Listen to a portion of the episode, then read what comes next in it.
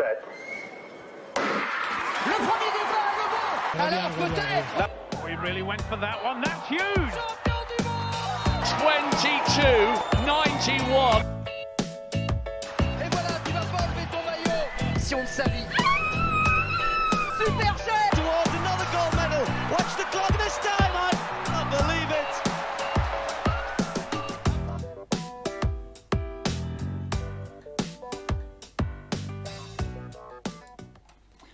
Bonjour à tous, bonjour et bienvenue pour cette deuxième émission euh, dont va s'y atteler, Dé- déjà la deuxième émission. Euh, D'ailleurs, pour ceux qui n'ont pas vu la première, vous pouvez retrouver le, replay de l'émission sur, euh, sur YouTube ou sinon euh, en podcast pour ceux qui préfèrent sur Deezer ou sur euh, Spotify. Euh, alors aujourd'hui, on va faire le, le programme du jour. Euh, donc les perfs de la semaine, on va revenir un petit peu sur les perfs. Euh, il y aura moins de perfs que la semaine dernière. Euh, on va essayer plus euh, justement d'approfondir et un petit peu d'analyser ces perfs-là. Euh, ensuite, bon, les actus, le calendrier à suivre, puis une chronique de Tienne Gourceau sur la reprise du sport amateur. Et enfin, un petit sujet focus sur les championnats d'Europe par équipe. Et on recevra pour ça Laura Valette. Donc malheureusement, elle ne peut pas participer au championnat d'Europe par équipe ce week-end. Mais ça lui permet d'être là en direct avec nous pour parler de ce sujet. Voilà, je crois que j'ai fait le tour. Et puis on terminera avec un petit quiz. Un quiz de fin qui, est déjà culte. Et cette semaine, ça sera sans PJ Vassel. Et du coup, bah, je pense que ça sera mieux et plus simple pour tout le monde. Tout le monde aura ses chances. Bon, je vais va pas attendre plus longtemps. On va accueillir directement euh, nos chroniqueurs. Je vois que j'avais même pas allumé ma lumière. Hop, c'est mieux comme ça. Je vais accueillir directement les chroniqueurs. C'est parti. Salut à tous, vous êtes là. Tout le monde est là. Vous m'entendez tous tout, tout va bien Ouais, c'est bon. Tout va bien. Allez, Yes, c'est ça parti. On va faire le petit tour. Alors aujourd'hui, une toute nouvelle équipe. On a changé toute l'équipe. Euh, tout simplement parce que voilà, c'est l'équipe, on va dire les six chroniqueurs là que vous voyez, les trois de la semaine dernière et ces trois là, ce sera vraiment les chroniqueurs euh, de base, les chroniqueurs récurrents, ceux, ceux du départ. Euh, donc voilà, je voulais vous présenter tout le monde, donc c'est pour ça qu'on a tout changé. Ensuite, pour les prochaines semaines, on pourra revenir un petit peu, quoi, on pourra forcément mixer les équipes, hein, ils sont pas par équipe de 3. Puis aussi, on pourra avoir des chroniqueurs plus, spéc- toi, on va dire plus occasionnels qui seront là pour des sujets vraiment spécifiques. Mais voilà, ça c'est les six chroniqueurs de base, donc je voulais vraiment vous les présenter. Euh, donc on commence, comme la semaine dernière, on commence d'abord par les femmes. Euh, on va parler de, Diane. Euh, Diane qui est, qui est une heptathlète, heptathlète de haut niveau, qui possède un record quand même à plus de 6000 points. Elle a notamment participé au championnat d'Europe en 2018 à, à Berlin. Euh, également, elle poursuit encore ses études à, à côté de ça, donc elle a fait des études. Tu me dis Diane si je dis des bêtises, hein. mais normalement, elle, quand elle poursuit Ouais, des études d'ingénieur, voilà, elle, elle fait aussi des études d'ingénieur à côté, donc euh, une tête bien faite. Donc voilà. Bon, ça va Diane?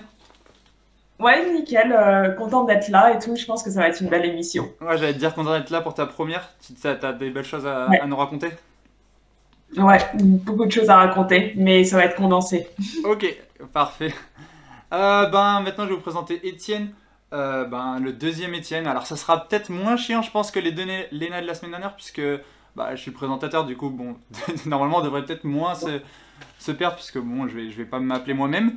Mais euh, bon, deux Étienne, malheureusement, on n'a pas pu faire autrement, on n'a pas pu changer son nom spécialement pour le live. Mais lui aussi, en plus, est journaliste. Lui aussi est journaliste sportif, notamment pour, pour la Charente Libre et pour le site Sans Filtre. Euh, il- il- D'ailleurs, pour le site Sans Filtre, il rentre dans la tête des sportifs. Il a notamment fait euh, le portrait de Mina Robert Michon, Quentin Bigot, Alexandra Tavernier et bien d'autres, dont par exemple Diane. Euh, voilà, j'ai vu qu'il y avait un article sur Diane aussi avec Sans Filtre.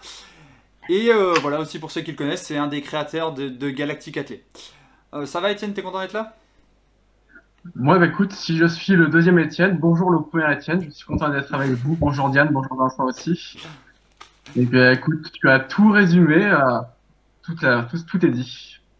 Parfait. Et on termine par le monsieur chiffre de l'émission. On va l'appeler comme ça. Euh, Vincent. Euh, Alors, Vincent, comment expliquer? Dé- Déjà, alors, il termine son Master 2 en expertise de la performance de haut niveau à l'INSEP. Pareil, Vincent, tu me dis si je dis des bêtises. parce qu'il fait beaucoup de choses, Vincent.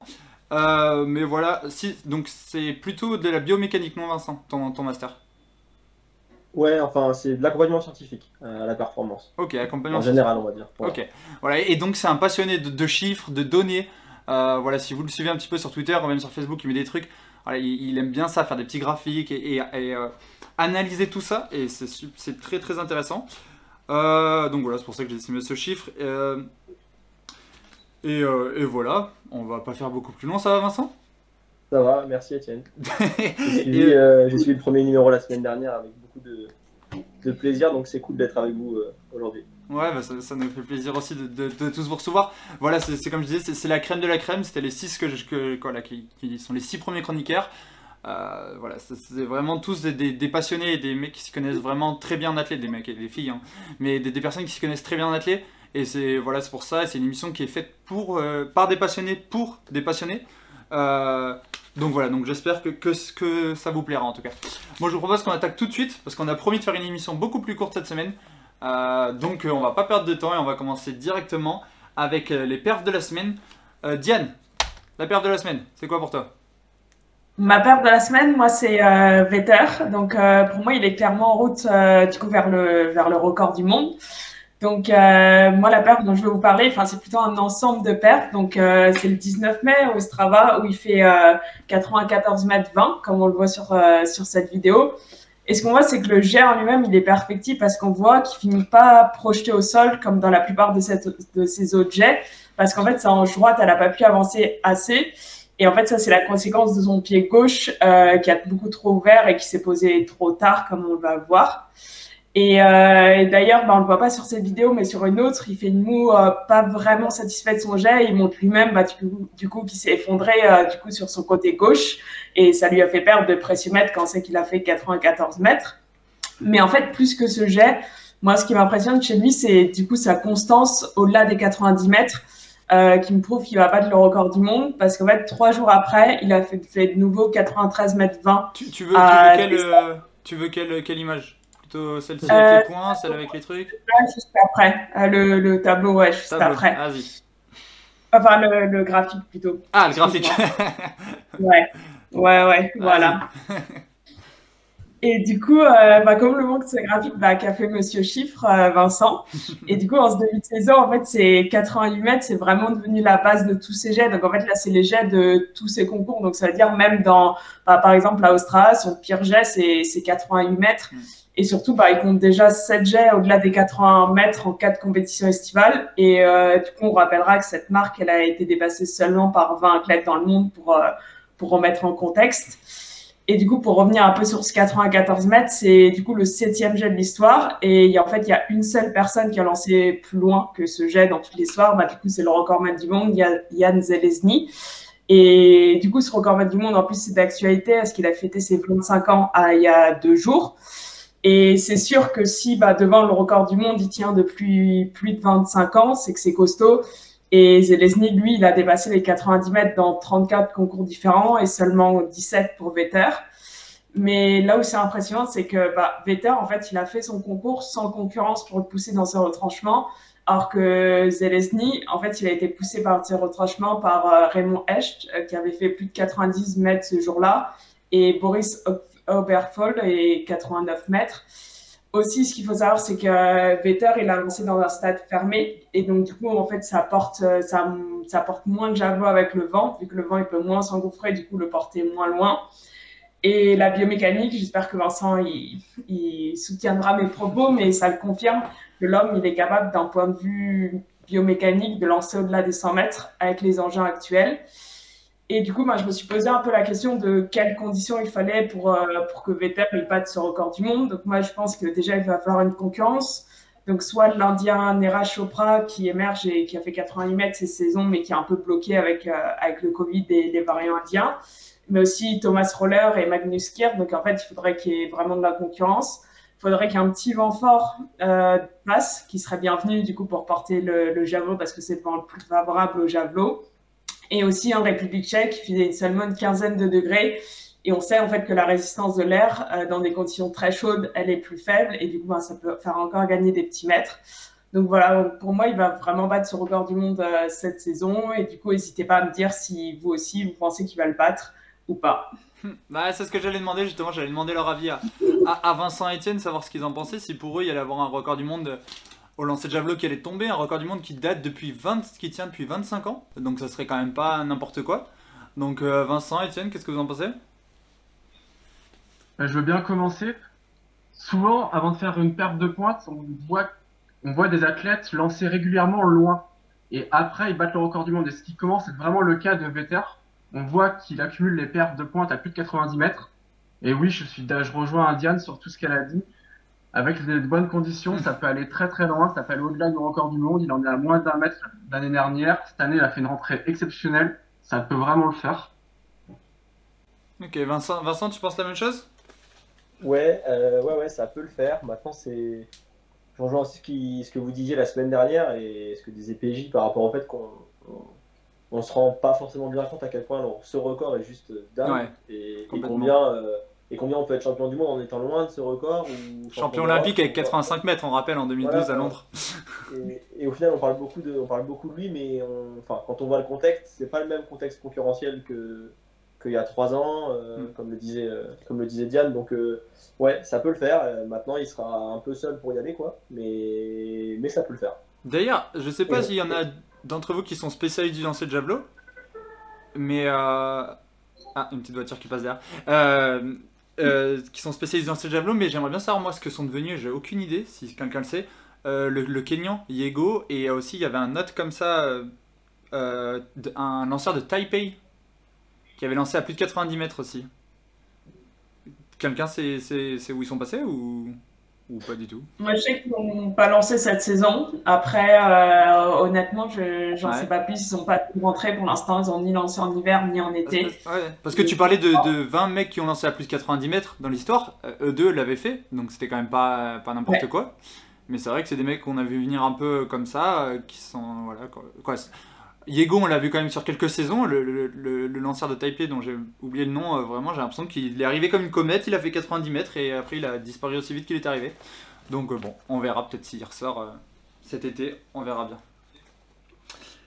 Je vous propose qu'on enchaîne, qu'on enchaîne sur la, la deuxième perf de la semaine qui est celle d'Étienne. Étienne, bah vas-y Étienne, je te, je te laisse la parole. Alors avant de commencer sur ma perf, je voulais faire un petit aparté sur un record de France junior Ah. qui a eu à la marche. Donc Maël Bir et Louis, 47 minutes 05 au, euh, au 10 km marche. À cela s'ajoute euh, bah, Elvina Carré qui a fait 47 minutes 13, qui elle est une 2003, donc une première année. Donc on sait que la marche euh, féminine française est en plein progrès avec Émilie Ménier et Louise Terek est même Clémence Beretta. Les deux dernières sont encore relativement jeunes. Donc je- trouve qu'il y a quand même une belle émulation qui est en train de se créer dans une discipline qui est encore assez confidentielle en France. Euh, Il n'y a pas eu de médaille, mais peut-être que dans 3-4 ans, voire peut-être même avant, on pourra avoir une bonne surprise dans cette discipline. Alors ouais, maintenant, bah, je vais être moins positif que vous. Moi, la perf qui m'a le plus interpellé, c'est Dimitri Baskou. Donc il était à Albi euh, ce week-end, samedi et dimanche, et il a fait 14 euh, tout pile sur 110 mètres et. Donc voilà, on connaît le potentiel de la- de l'athlète. Et le souci, c'est que c'est pas sa rentrée. Il avait déjà fait 14 14,05 à Montpellier. Vraiment pour quelqu'un qui a, on parle de quelqu'un qui est quand même médaillé à Rio. Donc euh, et puis il y a un autre truc qui m'interpelle, voilà, on peut le voir à, l'écran, c'est qu'il s'entraîne seul. Bon, on s'est tous entraînés, on, s'est- on a tous été amenés à s'entraîner tout seul à un moment de notre vie, je pense. On sait à quel point c'est dur de s'envoyer des séances. Et alors, en plus, quand c'est une discipline aussi technique que les haies, je sais pas comment il fait, mais comment on peut faire pour se corriger. Euh, je veux dire, enfin, il doit, passer par la vidéo, il doit se filmer, il doit se. Mais quand il décompose le geste à l'instant présent, mais comment il peut se corriger, comment il peut dire là ça va, là ça va pas? On a toujours une, vision un peu biaisée de soi-même, c'est-à-dire que des fois on a l'impression de faire un truc bien, ça ne l'est pas, des fois on a l'impression de faire un truc pas bien, ça l'est. Et puis moi, là c'est vrai que l'athlétisme, ça reste un sport individuel en compétition, mais c'est un sport qui peut être quasiment collectif par l'entraînement avec l'autre qui te pousse, le coach qui t'encourage. Donc voilà, c'est vrai qu'il doit s'aider, il doit, s'aider avec les technologies, mais tout seul. Alors moi, je vous pose la question, moi je me la pose. Est-ce que, est-ce que Dimitri Baskou sera compétitif? Est-ce que vous pensez qu'il pourra se qualifier pour les JO J'aime beaucoup cet athlète, j'espère sincèrement me tromper, mais j'ai du mal à y croire. Euh, alors, euh, bon, pour répondre à ta question, euh, les autres vont y répondre. Euh, moi, je pense que le problème, déjà, il, bon, il va falloir faire les minima. Ensuite, on sait que ça suffira pas de faire les minima. Euh, quoi, sur les souvent, ça suffit pas de faire les minima. En plus, il faut être dans les trois. Donc, forcément, ça, ça s'annonce assez compliqué. Euh, juste pour apporter, quelques éléments supplémentaires, et je pense que Diane pourra nous en parler un peu plus. Il s'entraîne seul, mais il a des conseillers de temps en temps. Sur l'INSEP, il peut avoir Stéphane Caristan qui vient de temps en temps l'épauler. Et euh, à Montpellier, il y a aussi Romain Barras qui le supervise de temps en temps. Je dis ça à Diane parce que Diane s'entraîne à Montpellier. Du coup, peut-être qu'elle pourra nous en dire plus là-dessus si elle le voit souvent là, euh, à Montpellier ou pas sur le stade. Euh, autre chose, il a dit, et c'était annoncé, il avait dit qu'il n'était pas forcément en forme, mais que pour lui, sa première vraie course de rentrée serait le 1er juin à Montreuil. Donc voilà, je suis d'accord avec toi, pour l'instant, il n'a pas fait moins de 14, mais on va voir le 1er juin à Montreuil ce que ça donne pour lui. C'est censé être sa course de rentrée, la course où vraiment il veut mettre toutes les choses en place bout à bout, et, et c'est là qu'on va voir vraiment s'il est très loin du niveau ou, quoi, ou si finalement il, est complètement cramé. Quoi. Oui, mais Etienne, enfin, il a fait 14. Je veux bien que ça soit pas encore sa vraie rentrée, mais il va falloir courir en 13-20, peut-être Ah, ouais, d'accord. au, au- au pire 30 pour y aller. Donc il y a 7 dixièmes, c'est même pas un gap, c'est un gouffre à ce stade-là. Ah, je suis d'accord, mais c'est quelqu'un qui a appris à, à nous surprendre, je trouve. Donc euh, Oui, on, on va pas l'enterrer trop vite. Ouais, c'est vrai que pour en revenir du coup à Montpellier, ouais, des fois il y est et il s'entraîne. à- Il y a aussi, je crois, je veux pas dire de bêtises, mais qu'il y a sa copine qui est avec euh, lui. Mm. Et du coup, en fait, il est jamais totalement tout seul. Donc ça veut dire que oui, il n'a pas de confrontation, mais il a quand même quelqu'un du coup pour euh, pour le pousser. Sa, enfin, la personne avec euh, avec lui, c'est une athlète aussi. Et du coup, ça pousse un peu, mais c'est vrai que je pense que c'est quand même compliqué sur une discipline aussi technique, euh, même avec de l'expérience, même avec son expérience, euh, son ressenti, c'est sûr qu'il connaît hyper bien son corps, hyper bien sa discipline, mais je pense que des fois, pour avoir le petit truc, c'est bien d'avoir un regard extérieur, pas sur toutes les séances. C'est sûr que les séances de muscu, on peut les faire tout seul, mais les séances euh, techniques, je pense que c'est important. Mais euh, d'ailleurs, il avait aussi dit dans une interview qu'il s'entraînait en ce moment à, quoi, à Montpellier, quand il s'entraînait à Montpellier avec Kevin, apparemment qu'il a fait des, des bonnes séances avec Kevin Meyer et qu'il était plutôt satisfait de, de sa forme et que voilà, il n'était pas inquiet par ses chronos. Bon, après, euh, il peut dire ça et que ça soit faux, mais voilà. Voilà, voilà. Et Vincent, tu veux dire, en dire un mot ou, ou pas? Ne- pas grand chose à ajouter, simplement que moi j'ai pas vu les courses euh, en vidéo, donc il faudrait aussi voir si. Ouais. Enfin, il y a plusieurs façons de courir 14, quoi. Je veux dire, euh, faut voir s'il y a des, des grosses fautes qui peuvent très vite faire gagner des dixièmes ou si c'est une course où euh, il a mis ce qu'il pouvait ce jour-là et malheureusement ça l'a pas fait. Donc il faut aussi remettre les choses dans leur contexte. Mais Mm. j'ai pas vu les courses, donc euh, je peux Mm. pas dire grand chose là-dessus. Mais Étienne, je te rejoins quand même que c'est assez inquiétant dans un sens de commencer trois courses, pas une seule sous les 14. Voilà, ça reste inquiétant. Et d'ailleurs, d'ailleurs, C'est ça, d'ailleurs, c'est pas sa première. comment? C'est pas sa première. Ouais. Faut quand même le souligner. Et d'ailleurs, c'est le cas de, de plusieurs médaillés de, de Tokyo, puisque, euh, de Rio, puisqu'il y avait aussi un article de l'équipe qui parlait de ça, de Mayedine qui n'est pas encore qualifié et on ne sait pas du tout sa forme, euh, puisque ça fait longtemps qu'il n'a pas couru, et Christophe par contre qui court, mais qui malheureusement lui aussi semble d'être un peu loin du niveau, et qui peut-être ne pourra pas se qualifier. En tout cas, voilà, il y a plusieurs médaillés euh, olympiques de, de- de Rio qui vont peut-être avoir du mal à se qualifier euh, pour Tokyo. On suivra ça avec attention. Vincent, toi tu voulais nous parler de... de Jésus Tonatiuh Lopez, un coureur de 800 mètres Ouais. que je ne connais pas du tout. Donc euh, vas-y, je t'écoute. Ouais, euh, et que beaucoup certainement ne connaissent pas d'ailleurs, parce Ouais. que c'est vrai que c'est c'est un coureur qui, même s'il a déjà couru euh, une 45 plusieurs saisons de suite, on, on le connaît peu. Il est, il est de 97, il a 23 ans. Euh, il a assez vite passé les gaps, mais euh, il était le leader euh, au bilan avant les, les 1.44-14 de Burgin, dont, on- dont vous parliez la semaine dernière. Euh, et donc là, il a, il a encore couru, et il recourra ce week-end d'ailleurs, mais il a encore couru à New York. Euh, et la course est juste, euh, est juste euh, dingue, et surtout la fin de course qu'on va, pouvoir voir maintenant. Donc là, il est 4, il est 4 de la course. Il y a l'américain Clayton Murphy, pardon, qui est avec le maillot Nike comme lui, là, bleu et vert. Et donc, on- il n'a pas l'air si bien que ça, vous allez voir à l'approche du virage, et, il va mettre un, une belle petite à, à 80 mètres de la ligne pour aller gagner. Euh, et pour faire encore un gros chrono. Euh, donc, c'est pas la World Lead, hein, mais c'est encore un, un chrono en 1.45. Euh, je vais retrouver le 1.45-24, pardon. 45-24. Euh, donc c'est c'est du costaud. Vous voyez le gap qu'il a mis en, en, en 80 mètres aux autres. Ouais. Euh, donc euh, voilà, il est, au micro, il a tout de suite dit qu'il était, qu'il était content, mais qu'il y avait mieux, il y avait encore mieux à faire. Et donc il sera à Portland ce week-end. Euh, il y aura plein de compètes à, plein de compètes à suivre ce week-end. Et il y aura aussi Portland et en face de lui, il y aura Centrovitz et Brazier. Donc je pense que ça peut aller aussi très vite sur 800 à Portland ce week-end. Ok, donc ouais, donc toi tu voulais vraiment nous le présenter comme euh, quelqu'un à suivre pour cette saison en tout cas. Ouais, ouais, ouais, à Sur suivre. qui il faut euh, budget.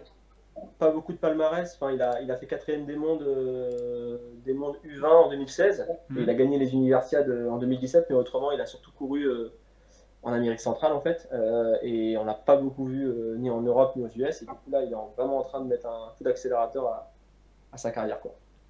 Très bien. Ok. Les autres, quelque chose à rajouter ou on enchaîne?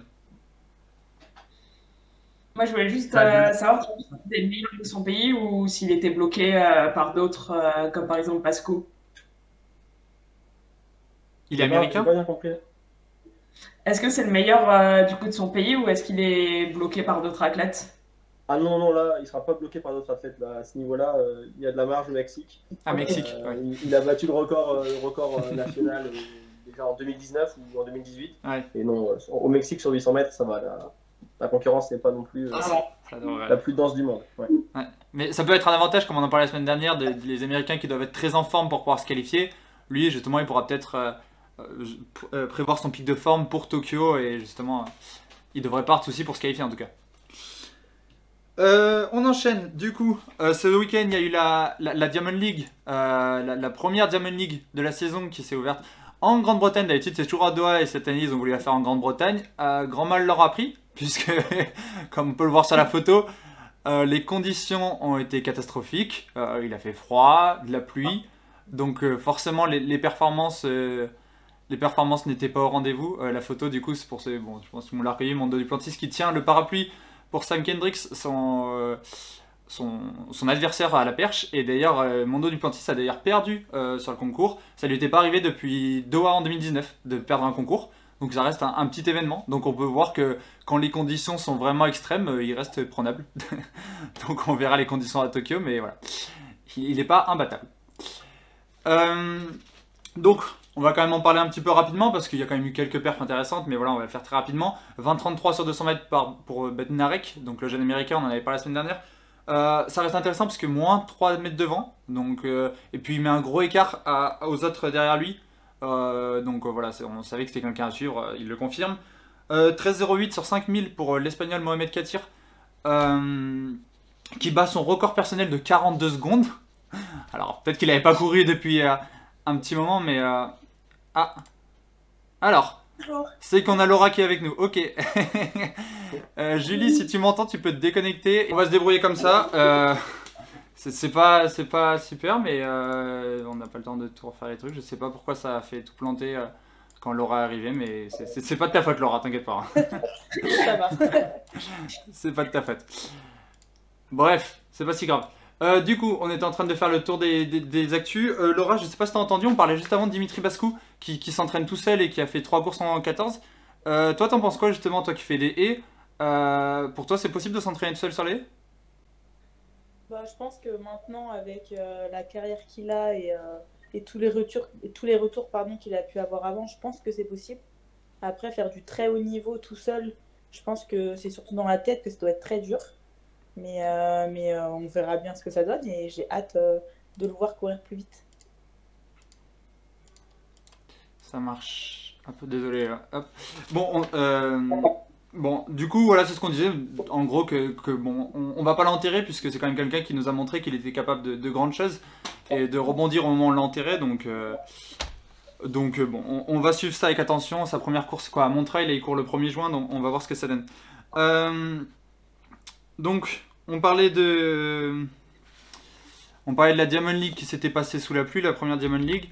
Euh, D'ailleurs, Laura en a fait les frais. C'était sympa, Laura, ce petit voyage en Angleterre? Ouais, c'était sympa. Après, euh, moi, j'avais prévu de faire l'Allemagne avant, donc j'ai fait pas mal de voyages en trois jours. Ouais. ce qui m'a coûté un peu euh, pas mal de fatigue et, et du coup même beaucoup de fatigue parce que là je, me- je suis en pause du coup pendant une semaine Mm. mais, mais par contre là-bas l'ambiance bah, vu qu'il y avait pas mal d'Européens l'ambiance était vraiment cool vu qu'on se connaissait un peu tous donc par contre c'était vraiment une, une belle belle expérience et après bah moi pour ma part euh, ça s'est plutôt bien passé j'étais au niveau d'un peu avec euh, avec les autres filles donc c'était euh, c'était plutôt encourageant pour la suite donc voilà mais ouais c'est vrai que les conditions quand tu arrives sur la piste là et tu sens la pluie et le froid, c'est pas, pas le top top quoi. Ouais, ouais, si tu m'étonnes. Quand tu sais que la performance va être, sera pas forcément au rendez-vous. Ouais, On reviendra dessus après. Du coup, euh, je faisais le tour des, des quand même résultats. Du coup, Dina Smith 11.35 qui remporte le 100 mètres. C'était un énorme 100 mètres. Alors, le- les chronos sont pas exceptionnels, mais il y avait une grosse concurrence. Euh, donc, elle remporte la première manche. Il y en aura, aura d'autres qui vont arriver avec là encore moins 3 mètres devant. Donc, ça reste intéressant. Euh, moi, je voulais aussi noter la deuxième place de Daniel Thomas Todd au lancer de poids. Pourquoi? Puis, Je voulais juste le noter parce qu'elle a fait une moins bonne perf que la troisième. Et, et du coup, voilà, c'est cette fameuse règle mise en place par World Athletic avec euh, le sixième essai euh, qui est le- l'essai en or qui permet le classement. Euh, bref, juste pour avoir votre avis rapidement, chacun votre tour, Étienne, euh, t'en penses quoi de ça? Tu trouves ça bien ou pas? Juste, tu, tu trouves ça bien ou pas? Alors, je vais. Si je devais être bref, je dirais non. Ok. Pourquoi? Parce que je pense que l'essence même de la clé, c'est pas ça. C'est de pouvoir être sixième, voire huitième, et de, de pouvoir tout renverser sur un dernier essai. Et là, bah, tu prives quelqu'un d'un potentiel exploit. Bon, j'ai pas, là, j'ai plus d'exemple en tête de quelqu'un qui pourrait être cinquième, avoir un dernier jet ou un dernier saut et qui renverse un concours, mais, mais non, enfin, c'est pas, l'athlétisme, c'est pas ça. L'athlétisme, c'est, les rebondissements. Euh, puis ce qu'on disait sur Twitter, là, tu peux battre cinq fois le record du monde, tu, tu mords ton dernier essai, tu peux te retrouver troisième parce que l'autre on fait une perte. C'est quand même, euh, enfin, c'est ridicule. Les les autres, Diane, Voilà. oui, Diane, oui ou non, tu trouves ça bien Euh, bah, je trouve que c'est bien de vouloir mettre peut-être des fois des innovations, mais la forme est pas du tout bien. Surtout, par exemple, bah, là, au poids et au javelot, sur les Diamond League, ils ont attendu euh, 20 minutes la présentation et ils faisaient bah, 8 degrés à Gatchid. Du coup, bah, forcément, après, les perfs, elles s'en ressentent au poids. Bah, justement, après, elles ont fait des perfs euh, un mètre, euh, un mètre au-dessous. Donc, euh, donc c'est c'est vraiment à revoir, quoi. Bon, Vincent et Laura, pareil, euh, vous aimez pas ce, ce système? Non. Non. clairement Non mais pas. voilà, je me doutais, personne n'aime. Et pourtant, et pourtant, le, World Athletic dans son compte rendu de la compétition euh, s'est félicité en disant que c'était euh, c'était une réussite et voilà que ça avait ça avait rencontré un franc succès auprès du public. Donc on se demande auprès de quel public puisque les athlètes sont pas contents, le public est pas content. Euh, les- quoi, je vois pas je vois pas à qui s'appelait, mais bon, euh, bref, c'est leur truc. C'est la nouvelle mode, euh, voilà pour pour relancer l'athlétisme. Apparemment, on va, ça va être comme ça. Donc bon, on, on verra ce que- ce qu'ils en font par la suite. Et d'ailleurs, on a vu plusieurs tweets euh, là-dessus parce que ce passage justement du rapport a été repris. Il y avait une formule, de- comme tu l'as dit, ça a été automatiquement, euh, je sais pas, apprécié, intégré. Ouais. Il y a plusieurs athlètes internationaux qui ont, qui ont pas manqué le coup et qui ont Ouais, fait il y avait, remarquer il y avait que la, la sauteuse en longueur. Ouais. Sa- Sauteuse en longueur britannique euh, Jasmine Sawyer qui l'avait notamment fait, quoi, qui avait fait savoir sur Twitter qu'elle n'était pas, pas tout à fait de cet avis. Euh, ensuite, on continue. Bon, voilà, rien de plus pour, la Diamond League, parce qu'il n'y a pas eu des grosses perfs. Par contre, sur d'autres meetings où il y a eu des meilleures conditions, là il y a eu des belles perfs, notamment record euh, personnel pour Quentin Bigot qui commence sa saison en trombe avec 78m99, donc euh, c'est le protégé de PJ Vazel qui était là la semaine dernière. Il termine troisième du concours derrière les deux Polonais, euh, Nowicki et Fajdek. Dans le même meeting, on notera quand même les 2.04 82 de notre chroniqueuse euh, euh, Lena Candisounon. Euh, voilà, c'était sa rentrée, elle avait annoncé qu'elle montrait petit à petit en forme, donc elle s'attendait à rien d'exceptionnel. Elle était partie un petit peu rapidement de ce que j'ai compris. Mais bon, euh, voilà, c'était sa première course de la saison et elle courra ce week-end au championnat d'Europe par équipe. Par contre, dans le meeting, là, il y a une grosse, grosse performance, c'est celle de Roras, 15 mètres, euh, 15 mètres 47 par Yulimar Roras. Hop. Effectivement, Vincent, t'es le seul qui ne frise pas euh, quand je passe sur, les sur les anciens trucs. Je sais pas pourquoi, mais euh, voilà. Bref. Euh, qui fait 15 mètres 43, donc elle s'approche à 7 cm du record du monde. Euh, voilà, elle ressaute demain à Doha, donc on va voir s'il y a un record du monde ou pas. En tout cas, elle avait déjà été exceptionnelle cet hiver en salle. Et elle continue sur sa lancée. Voilà. Euh, record du monde pour. Ouais. En vrai, parce que euh, enfin, sur, ce- sur sa reprise, Cloche, on a vraiment l'impression qu'elle fait, qu'elle fait rien, qu'elle fait pas Mm. d'effort, quoi, que, que limite elle va avorter son saut et en fait elle fait la deuxième perte de tout temps, quoi. Donc euh, je pense que le potentiel est, est vraiment ouf. Ouais, bien sûr. Et en plus, quoi, mais après, c'est que c'est une athlète exceptionnelle, c'est-à-dire qu'elle elle est très très très grande déjà. Euh, Ouais. Elle court vite sans qu'on s'en rende compte. Elle a, elle, a une- elle a énormément de puissance. Quoi, c'est voilà, elle- elle a pas du tout l'impression, on n'a pas du tout l'impression qu'elle force, mais en final, elle a tellement de capacités physiques que bah, ça va loin quoi. Mais on verra ce que ça donne ce, ce week-end. Euh, record du monde d'ailleurs. Vous pensez qu'il va y avoir un record du monde cette saison? Rapidement, oui, non. Chacun votre tour. Étienne? Euh, je me méfie parfois des grosses rentrées de certains athlètes parce que Etienne, il n'arrive pas à dire oui, non. Quand je lui demande oui, non, il part toujours sur Alors, je vais dire non alors. Non dans toute la saison? Ouais. Ok. Je- Diane, Diane, tu penses oui ou non? Oui. Vincent? Ouais, Il faut pas les appeler, mais oui. Ok. Et Laura? Ouais, moi aussi, je pense que ouais. Ok. Etienne, on verra. Si jamais il n'y a pas de record du monde, tu seras le, le seul à avoir eu raison. Euh, on enchaîne. euh, Alors, qu'est-ce qu'il y a eu d'autre Euh, Aux US, toujours des grosses performances. Il y a eu les 23 mètres 01 de Ryan Cruiser, euh, qui devient le troisième homme à plus de 23 mètres. Il avait déjà battu le record du monde en salle cet hiver lui aussi. Euh, donc on va voir. Là, là et là, record du monde ou pas Oui ou non Etienne, tu penses qu'il y aura un record du monde cette saison Oui. Oui Diane Court. Euh, ouais, aussi. Ah, Vincent Ah, je suis pas sûr. Ah, et Laura Moi, j'y connais vraiment rien du tout en poids, mais euh, pour le soutien, je dis oui quand même. Allez, on risque d'avoir quelques records du monde cet été. hein. En tout cas, il y en a, y en a pas mal qui, qui vont être en danger.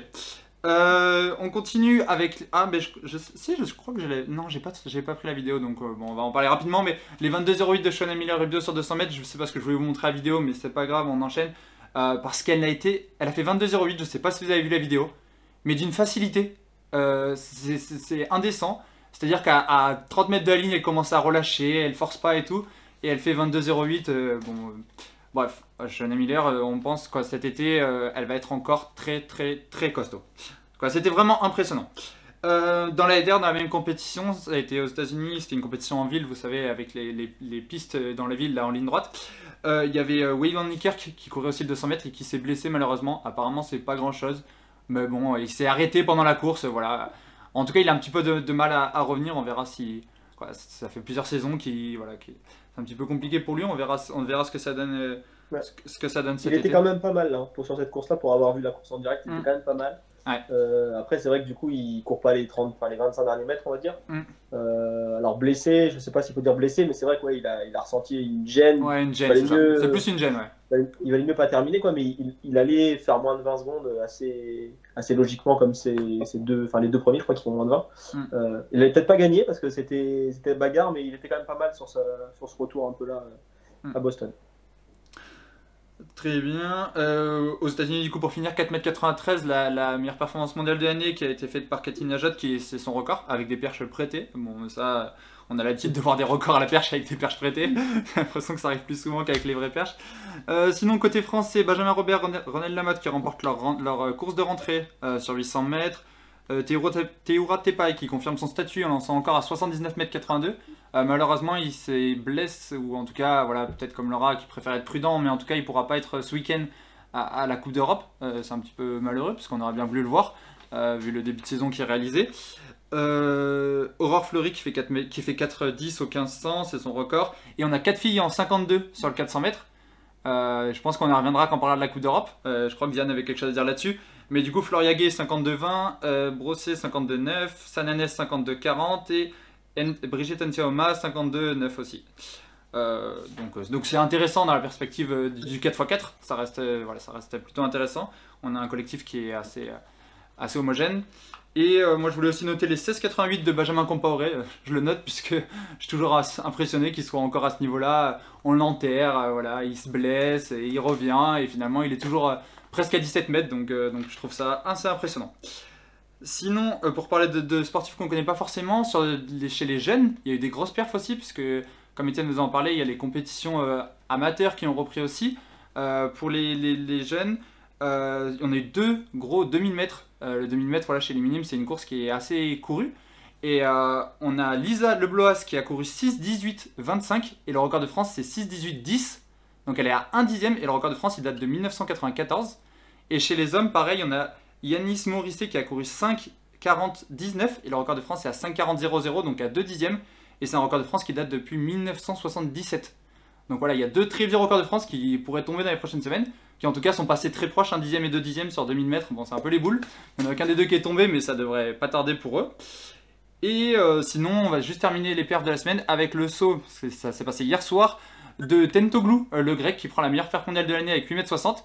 Euh, ça a fait une petite histoire puisque on sait quoi. Voilà, il a fait ça, mais en tout cas sa réaction et sa réaction, je vais vous montrer ça, est très étonnante. On- on- on- je n'ai pas l'explication pourquoi, Mais voilà, en- quand, quand il voit la performance, euh, il hallucine un petit peu et euh, il, voilà, il, comprend pas pourquoi. On a l'impression que c'est le premier étonné en tout cas de, de cette performance. Euh, voilà, il lève les bras, il, il comprend pas trop. Euh, donc voilà, puis c'est c'est PJ Biazel qui met ça et on voit dessous PJ d'ailleurs qui dit euh, euh, qui, qui dit que lui ne croit pas trop à cette performance euh, quand quelqu'un lui pose la question. Euh, qu'apparemment il y aurait peut-être eu un problème euh, sur, euh, sur la mesure. Donc, euh, donc euh, voilà, Euh, bon, ça sera pas remesuré puisque de toute façon ce n'est pas un record, Euh, donc euh, ça restera comme ça. Mais c'est quand même étonnant en tout cas si- s'il y a eu un problème de mesure ou quoi. euh. Bref. Ah, ça aurait pu ça en fait, mais il aurait fallu s'en rendre compte tout de suite quoi. Oui, c'est ça, c'est ça, c'est ça. Mais bon, en tous les cas, vu que c'est pas un record, euh, bon, c'est pas, on va dire que c'est peut-être pas, c'est pas si grave que ça. C'est pas non plus, euh, c'était un meeting, c'est pas, voilà, c'est pas un championnat, euh, voilà. Mais c'est vrai que ça reste, ça reste étonnant en tout cas. Et vu sa réaction, euh, ouais, c'est un petit peu étonnant. Bref, on va passer aux actus de la semaine. Euh, les actus, euh, malheureusement, il n'y a pas que des bonnes actus cette semaine. Il y a des actus noires cette semaine dans le monde de l'athlétisme. Notamment, je sais pas si vous avez suivi, mais un trail en Chine qui s'est très mal passé. Euh, 21, 21 morts pendant le trail. Les, les- les coureurs ont été pris dans une tempête, un changement soudain de climatique, vent fort, grêlon, et du coup, euh, voilà, il y a eu 21 morts euh, sur le trail, euh, dont, une figure euh, du trail, euh, du trail chinois, Jing. Euh, donc euh, voilà, c'est- assez triste. Euh, sinon, dans les. euh, bon. Enfin, je sais pas quoi dire de plus malheureusement, mais euh, pour, pour parler de choses un petit peu plus euh, joyeuses, euh, on parlait des coureuses de 400 mètres, de 4x400. Euh, Il y a Marie Gaillot qui a annoncé hier euh, sur son Instagram, ou il y a deux jours sur son Instagram, qu'elle attendait un, un enfant, un heureux événement.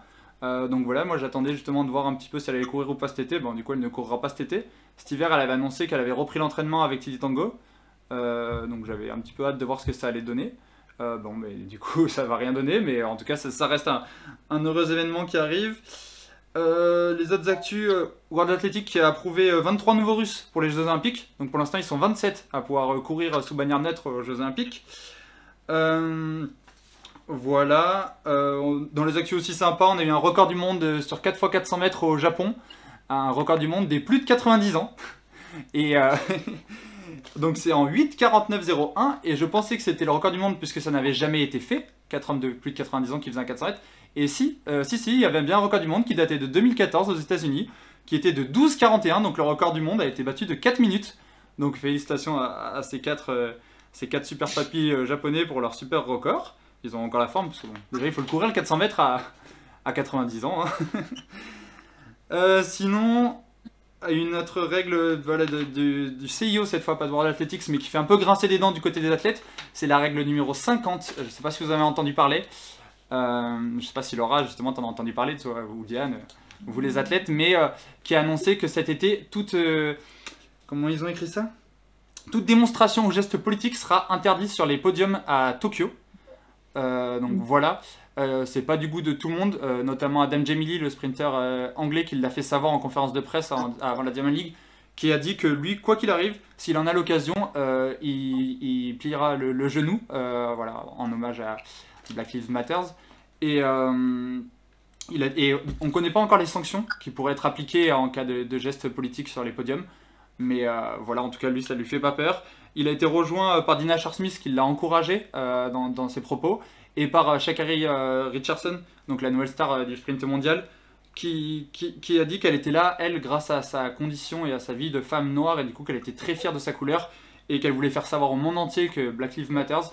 Donc voilà, donc en tout cas, il y, a- des athlètes qui, qui ne sont pas du tout d'accord avec cette règle-là. On va peut-être pas faire un débat forcément là-dessus, mais, mais du, coup- du coup, voilà, je, je sais pas peut-être rapidement ce que, ce que vous en pensez, vous, de cette règle, euh, notamment les athlètes, Diane, Laura, est-ce que vous pensez que c'est la place aux Jeux Olympiques justement, ou c'est la, la place des athlètes de faire ça ou pas? Euh, bah moi, je trouve que quand même, oui, il y a, enfin, il y a une liberté d'expression parce qu'on n'est pas simplement des athlètes, on est des êtres humains avant tout. Mm. Et du coup, si on a un message à faire passer, bien sûr, de- dans le respect, euh, enfin, dans le respect général, et ben, c'est une scène d'expression, donc euh, je vois pas pourquoi on pourrait pas le faire passer. D'ailleurs, à ce sujet, ils nous avaient fait passer une, euh, un sondage justement pour savoir euh, ce qu'on en pensait. Donc, je sais pas s'ils ont pris en compte ou si la majorité a répondu. euh, a répondu pour, pour cette nouvelle règle. Donc, donc voilà. Laura, tu veux, tu veux en parler ou pas du ou t'as rien de spécial à dire Ici, dessus bah, moi, je pense que après sur le sur le stade même, quand c'est l'heure de courir, c'est c'est l'heure de courir. Mais après, que ce soit aux journalistes ou sur le podium, c'est des, des, moments qui appartiennent aux athlètes propres, enfin aux athlètes. c'est hyper individuel en fait. Et s'il y a un message à faire passer, je pense que justement, c'est le moment où on est bien mis en lumière. Après, je pense qu'ils ont plus peur qu'il y ait un peu que ça parte un peu dans tous les sens, mais je pense que ça n'arrivera pas là. Et euh, ici, moi, je trouve, ça, je trouve ça justement bien. Et euh, les messages forts qui ont déjà été passés sur les podiums, on s'en rappelle encore mm. aujourd'hui et on voit que ça marque bien les esprits. Donc, euh, si ce sont des beaux messages, moi, je trouve ça plutôt, plutôt cool. Très bien. Hop. Et j'ai. Oui? Quelqu'un d'autre qui voulait parler? Non. j'ai fait le tour des actus. On va juste terminer rapidement avec, avec le calendrier. Euh, le calendrier du week-end. Euh, ce week-end, encore une Diamond League, du coup, celle de Doha, qui habituellement est la première. Euh, qui cette, bah, là, du coup, elle sera en deuxième. Elle a lieu demain. Demain. Il y, y, a du beau monde. Il n'y a pas beaucoup, pas beaucoup d'Européens, puisqu'il y a championnat d'Europe par équipe. notamment, il n'y a aucun Français. Et en plus, parce que c'est compliqué pour les Européens d'aller à Doha. il faut les passes sanitaires. Voilà, il y, a, y, a des quarantaines à respecter. voilà, c'est assez complexe. quoi, c'est surtout de revenir de Doha, je crois, le problème, plutôt que d'y aller. Mais en tout cas, on peut noter qu'il y aura un beau concours de perche avec du coup euh, Maurice et Najat, les deux, les américaines qui feront face à Stefanidi, qui en plus a pas mal commencé sa saison, la grecque, à 4m80. On aura donc Roras sur le triple saut, euh, qui sera face à la colombienne Ibarguen. Euh, donc aussi un gros concours de triple saut entre américaines du Sud. un gros gros 400 et là aussi attention, voilà, le 400 on sait que le record du monde il tremble depuis quelques années et voilà, il pourra encore trembler demain. Sur la, start list, on a Alison Dos Santos, le Brésilien, en 47-68, euh, Kieran McMaster en 47-50 et Ray Benjamin en 47-13. Ça, c'est les chronos qu'ils ont réalisés cette saison. Et on a aussi Abderrahman Samba donc, qui réalise sa rentrée, le Qatari, et qui a un record à 46-98. Euh, donc on sait qu'il y a souvent des bonnes conditions à Doha, donc ça pourrait aller très très vite. On observera aussi Moutaz Chabarchim à, à, la hauteur, le champion du monde Qatari. Euh, sur 800 mètres, on fera attention à Kelly Hodkinson, la, jeune britannique, et à Faye Kipyegon, la championne olympique et du monde du 1500 mètres. Euh, Timothy Cheriot également qui fait sa rentrée sur 1500 mètres, le champion du monde. Euh, un gros 3 multiple aussi, avec tout le podium, tout le podium des derniers champions du monde. Donc dans l'ordre, Chep Koech, la Kenyane, Coburn l'américaine et Krause l'allemande. Donc qui ne sera pas au championnat d'Europe par équipe, mais du coup une grosse grosse course. Euh, un gros 400 mètres également chez les hommes avec Fred Carley qui pour l'instant avait couru des 100 mètres et des 200 mètres euh, en étant très impressionnant, notamment sur 100 mètres. Euh, donc là, là il s'aligne sur 400 mètres, sur sa distance normalement de prédilection. Donc on va voir ce que ça donne face à Michael Norman et à Kirani James. Et la revanche sur 100 mètres, cette fois Standina Asher-Smith, mais toujours avec du monde quand même, entre Shakari Richardson, Chilean Fraser-Price et, et, les trois africaines du coup, Aouré, Talou et Okakbare qui pourraient venir aussi. Sans Richardson finalement, Etienne. Ah. Il n'y aura pas de Richardson euh, à Doha. D'accord, elle l'a annoncé là, là?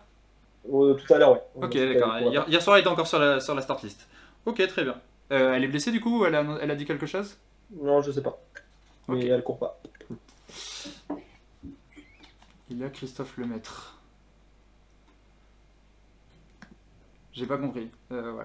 Ouais, depuis, en fait, depuis tout à l'heure, il y en a un qui dit qu'il est Christophe Lemaître, mais on n'a pas de moyen de vérifier parce qu'il est sous pseudo. Ah, c'était ça que PJ disait, que si t'es Christophe, prouve-le J'ai vu un message de PJ qui disait si t'es Christophe, prouve-le. Prouve euh, bon, s'il y a Christophe, on est très content de, de l'avoir. Euh, et juste, euh, du coup, voilà, il y a aussi, je sais pas, d'Europe par équipe ce week-end, on va en parler. Et juste, je voulais aussi noter qu'il y aura Alexis Fellu, donc un autre de nos chroniqueurs qui court hors de game sur 3 multiples, c'est ce week-end aussi. Euh, samedi et euh, qui pourrait se rapprocher des, des minima olympiques. En tout cas, il avait fait une très bonne rentrée en 8-29, un petit peu tout seul et dans le vent. On sait que la piste hors de game est souvent propice à la performance euh, sur le demi-fond. Donc on, suivra ça avec attention. C'est l'heure de la chronique, Étienne. J'espère que tu es prêt. je sais pas comment on va faire ça. Puisque du coup, tout bah, a, on va, se débrouiller. Tout a planté. tout a planté, mais, mais ouais on, va se débrouiller. Euh, vas-y, vas-y, Étienne, tu peux, tu peux commencer ta chronique. Hein. Bah écoute, euh... enfin écoutez plutôt d'ailleurs, je voulais célébrer le déconfinement de l'athlétisme français. Donc je parle de l'athlétisme amateur. Donc pour reprendre un célèbre slogan de la Ligue 1, enfin de la publicité pour la Ligue 1 des années 2000, on pourrait dire Eh oui, c'est la reprise. Oui, c'est la reprise pour l'athlétisme amateur, pour les jeunes, pour nous, pour tous ceux qui ne pas, qui sont pas haut niveau, une branche qui a quand même terriblement souffert au, au fil des différentes vagues de Covid.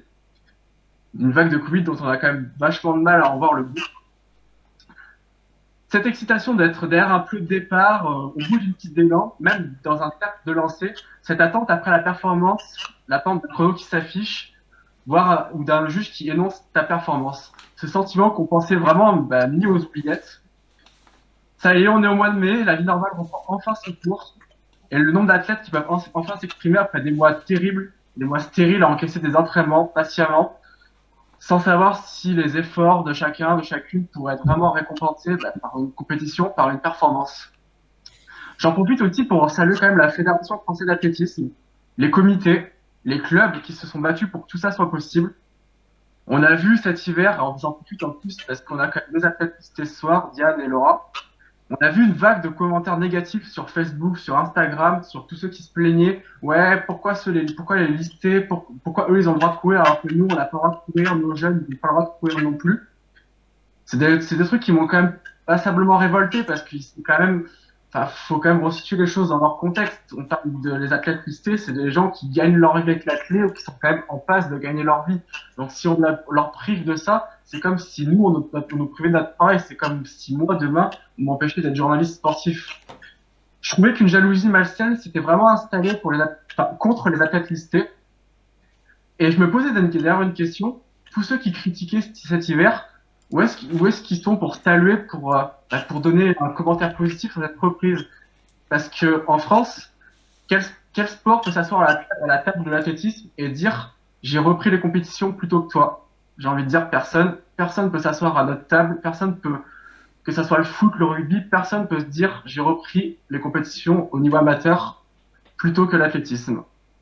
Évidemment, je voulais remettre l'église au milieu du village. J'ai conscience que tout n'est pas parfait. Je pense encore aux courses sur route, aux trails, euh, les fameuses courses de jambon, si on veut être un peu péjoratif, qui sont, elles, encore confinées.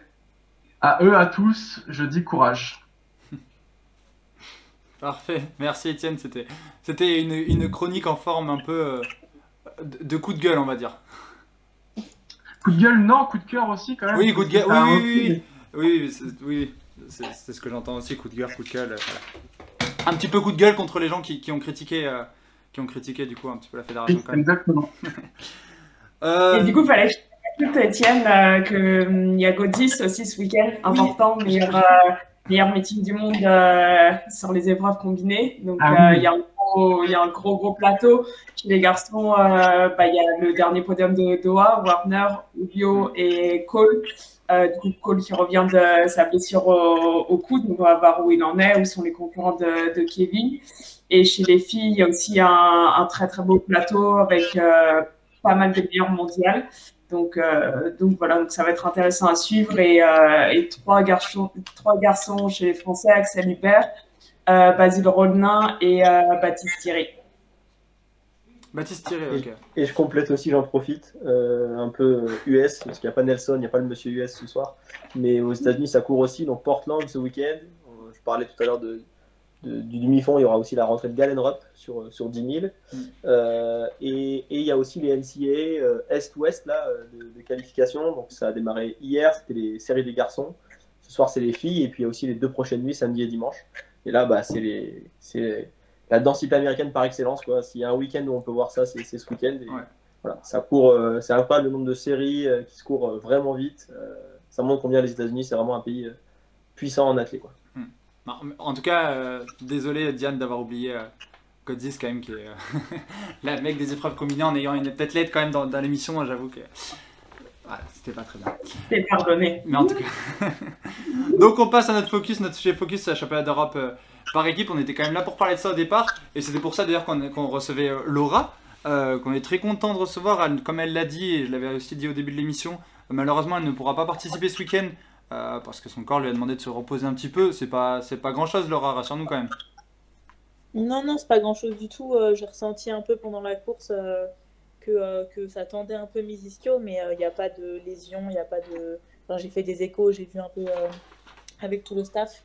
J'ai euh, j'ai un, un petit truc à l'ischio, c'est un peu tendu. euh, un peu tendu. euh, c'est un peu tendu d'un coup, mais je peux reprendre les haies mardi prochain. Donc, ça, ça, ça- ouais, c'est ça. C'est euh, c'est 8 jours sans sprint, sans haies. Mais normalement, je ferai quand même une compétition fin de semaine prochaine. Donc, c'est que c'est que c'est pas si grave que ça. Ok, parfait. Mais euh, bon, en tout cas, elle peut pas être ce week-end au championnat d'Europe, donc en Pologne. Mais ça lui permet en, contrepartie d'être là ce soir avec nous en direct, parce que sinon elle aurait pas trop pu, puisqu'il prenait l'avion euh, aujourd'hui. Euh, bizarre des ischios. Et d'ailleurs, je, je reviens qu'apparemment, du coup, il y avait vraiment, on nous a dit que c'était vraiment Christophe Lemaitre qui était dans le chat. donc Christophe, c'était encore là. On, te salue, on espère que tu pourras te qualifier pour les Jeux Olympiques. On n'en doute pas. C'est comme Dimitri Vascou, c'est des grands athlètes. Ils, ils ne meurent jamais. On parle aussi de Benjamin Compaoré. Voilà. Ils savent toujours euh, re- revenir au bon moment. Et Euh, féliciter Laura d'ailleurs, hein, Christophe, enfin, si c'était vraiment Christophe, parce que ça va être un peu- Non, si, si, ils l'ont dit, ils l'ont dit que c'était vraiment lui, apparemment. Il a sa chaîne où il avait déjà stream et tout. Oui, pardon. C'était ça son premier message, c'était un message à Laura du coup par rapport à son chrono Ah. début de saison. Oui, et ben justement, je, je viens de me rendre compte que Laura nous a pris de court, qu'elle arrivait comme ça, et du coup, je l'ai même pas vraiment présentée euh, pour euh, tout le monde. Et euh, donc, on va la présenter maintenant quand on va parler de ça. Donc, Laura, pour ceux qui la connaissent pas trop, en tout cas, elle est, elle est championne olympique de la jeunesse. Donc, et ensuite, elle a, elle a confirmé chez les grands. en étant championne de France élite du 100 mètres et elle a un record à, à- plusieurs fois d'ailleurs elle a un record à 12 mètres à 12 mètres désolé. À 12 à 12 secondes 87 sur, le- sur les haies et d'ailleurs un record qu'elle a égalé dès sa rentrée cette année à, à Angers. Et donc c'est un, un, un chrono qui la place à, à 3 centièmes euh, des minima olympiques qui sont à 12,84 Euh, Laura je pense que je pense pas que ce soit un secret mais du coup c'est- ton objectif de cet été euh, les minima et, et Tokyo? Ouais, ouais, bah ça, ça l'a, ça l'a toujours été hein, depuis, euh, depuis ma sélection à Doha. L'année d'après, c'était, euh, j'avais fait Berlin, Hmm. donc j'avais fait les Europes, les mondes. Il me, il me manquait un peu, euh, entre guillemets, que les Jeux Olympiques, c'est, même si c'était un peu le plus dur à atteindre. Mais, euh, mais ouais, ouais, ce serait, ce serait cool de participer dès cet été à Tokyo pour prendre de l'expérience, pour voir vraiment ce que c'est et pour pouvoir prétendre à, à mieux à Paris 2024. Et je sais plus ce que je veux dire. Oui, on, en parlait d'ailleurs la semaine dernière, je sais pas, euh, mais euh, c'est- on en parlait justement la semaine dernière, tu étais un peu la figure euh, révélatrice de ça, mais que les, les haies féminines ont parfois été dans l'ombre des masculines, qui en tout cas elles ont toujours été très performantes, mais que là c'était intéressant en ce moment puisqu'on a plusieurs jeunes dont tu fais partie. Voilà, il y a aussi Laetitia Bapté, Sacha et Sirena, Samba Mayena, qui, vraiment euh, pointent le bout de leur nez et qui, peuvent, euh, qui ont toutes des chances de se qualifier cet été pour les JO, donc, euh, donc on a hâte de voir ça. Il y a, de la concurrence, il y a de l'émulation, donc, donc ça risque d'être intéressant à suivre et je pense qu'on aura des, beaux championnats de France à mon avis. Donc on parlait des championnats d'Europe par équipe. Championnat d'Europe par équipe, ceux qui connaissent pas forcément, c'est un espèce d'interclub par nation. Il y a quatre divisions.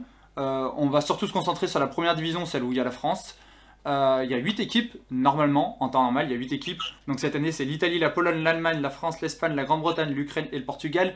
Malheureusement, on a appris que les Ukrainiens ne pourraient pas venir, qu'ils ne feront pas le déplacement puisqu'ils avaient plusieurs cas de Covid dans leur équipe. Donc euh, on sera 7 équipes et ils seront automatiquement relégués. Euh, la seule fois où j'ai vu courir Etienne Sel, où j'ai vu, il doit s'en souvenir, c'était le Ménel, un de ses premiers steeples. Je sais pas qui est le Bignot, mais il n'y a pas grand monde qui a dû me voir courir des steeples, effectivement. La dernière fois que j'ai couru un steeple, je me suis cassé la jambe, donc euh, j'en ai pas couru euh, 50 000. Bref, euh, donc l'Ukraine ne sera pas là, et du coup, normalement, il y a, il y a trois personnes qui descendent chaque année sur les 8, et, euh, et du coup, euh, du coup ben, l'Ukraine euh, descendra automatiquement, euh, sera automatiquement reléguée. Euh, L'année dernière, c'était la Pologne qui l'avait emporté. Euh, cette année, et c'était en Pologne d'ailleurs. Pas l'année dernière, il y a deux ans, en 2019. Euh, cette année, c'est encore en Pologne. Euh, je sais pas, rapidement. La, Pologne va encore l'emporter, vous pensez Ou alors on peut s'attendre à une petite surprise?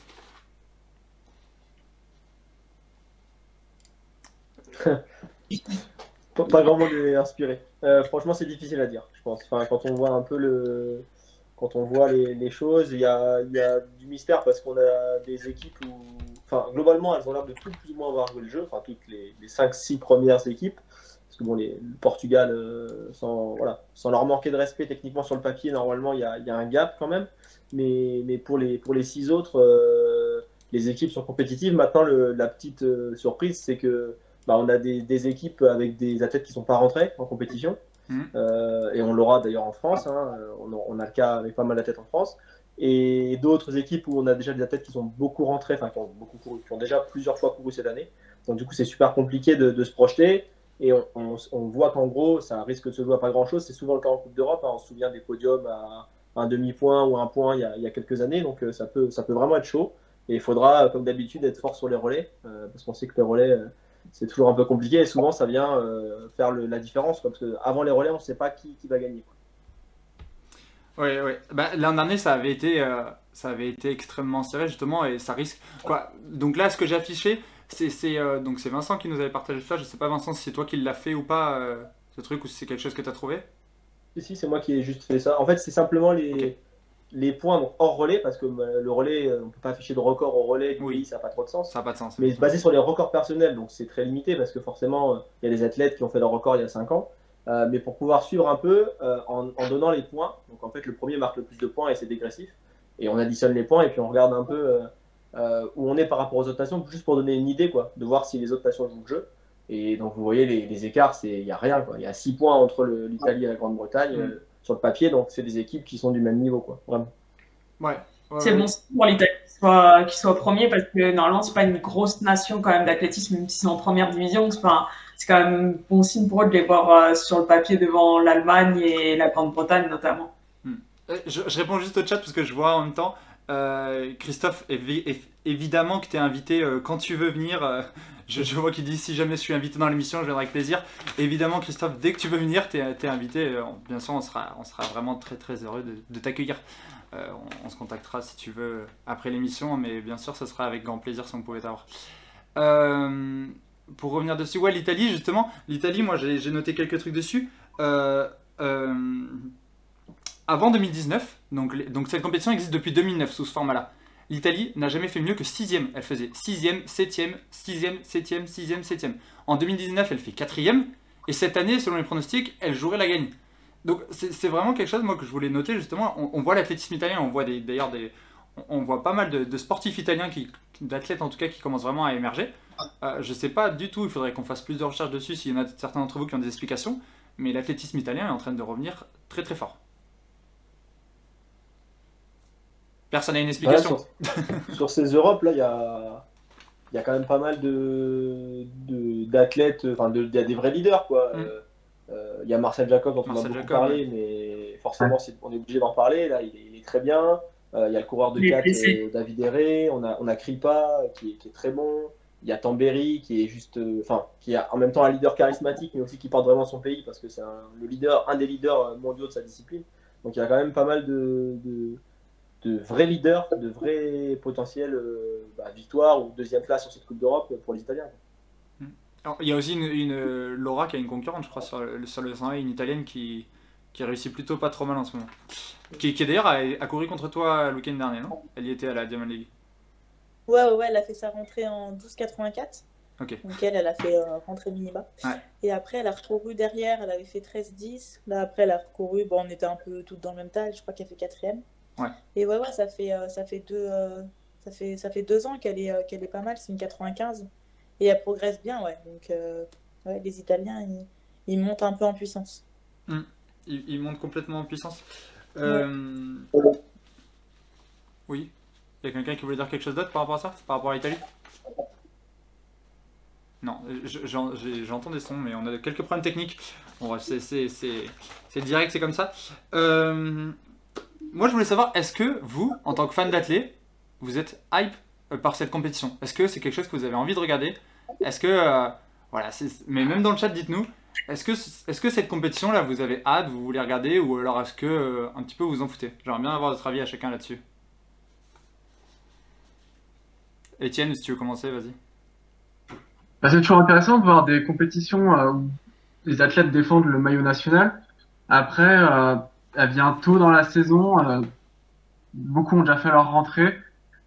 Ça peut donner une, ça peut donner une bonne, enfin, ça peut donner une bonne préférence internationale à certains athlètes. Je pense à Lena qui va avoir sa mm. première cap en A. Et qui bah, était ici. très contente d'ailleurs d'être sélectionnée. Et qui est très contente. Je sais que les athlètes, il y en a qui sont assez partagés, mais moi aussi je suis assez partagé. C'est vrai que peut-être il aurait fallu qu'elle soit un peu plus tard dans la saison. En plus, ça va être en Pologne. En Pologne, euh, c'est pareil, un, peu, un 30 mai, c'est un peu aléatoire au niveau de météo. C'est des déplacements, c'est des tests hors. Euh, c'est aussi des tests PCR à passer, c'est des contraintes. Je suis mitigé, ça c'est bien pour certains, ça peut, ça peut aussi plomber des saisons d'autres. Ok, et Vincent? Et Après, on verra avec les athlètes après. ouais, euh...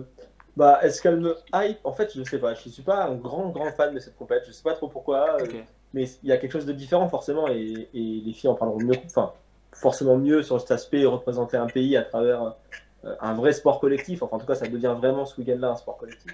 Et ça, c'est super chouette de voir euh, bah, l'indécision et, et, que ça soit de la victoire ou la défaite, en tout cas des, émotions collectives.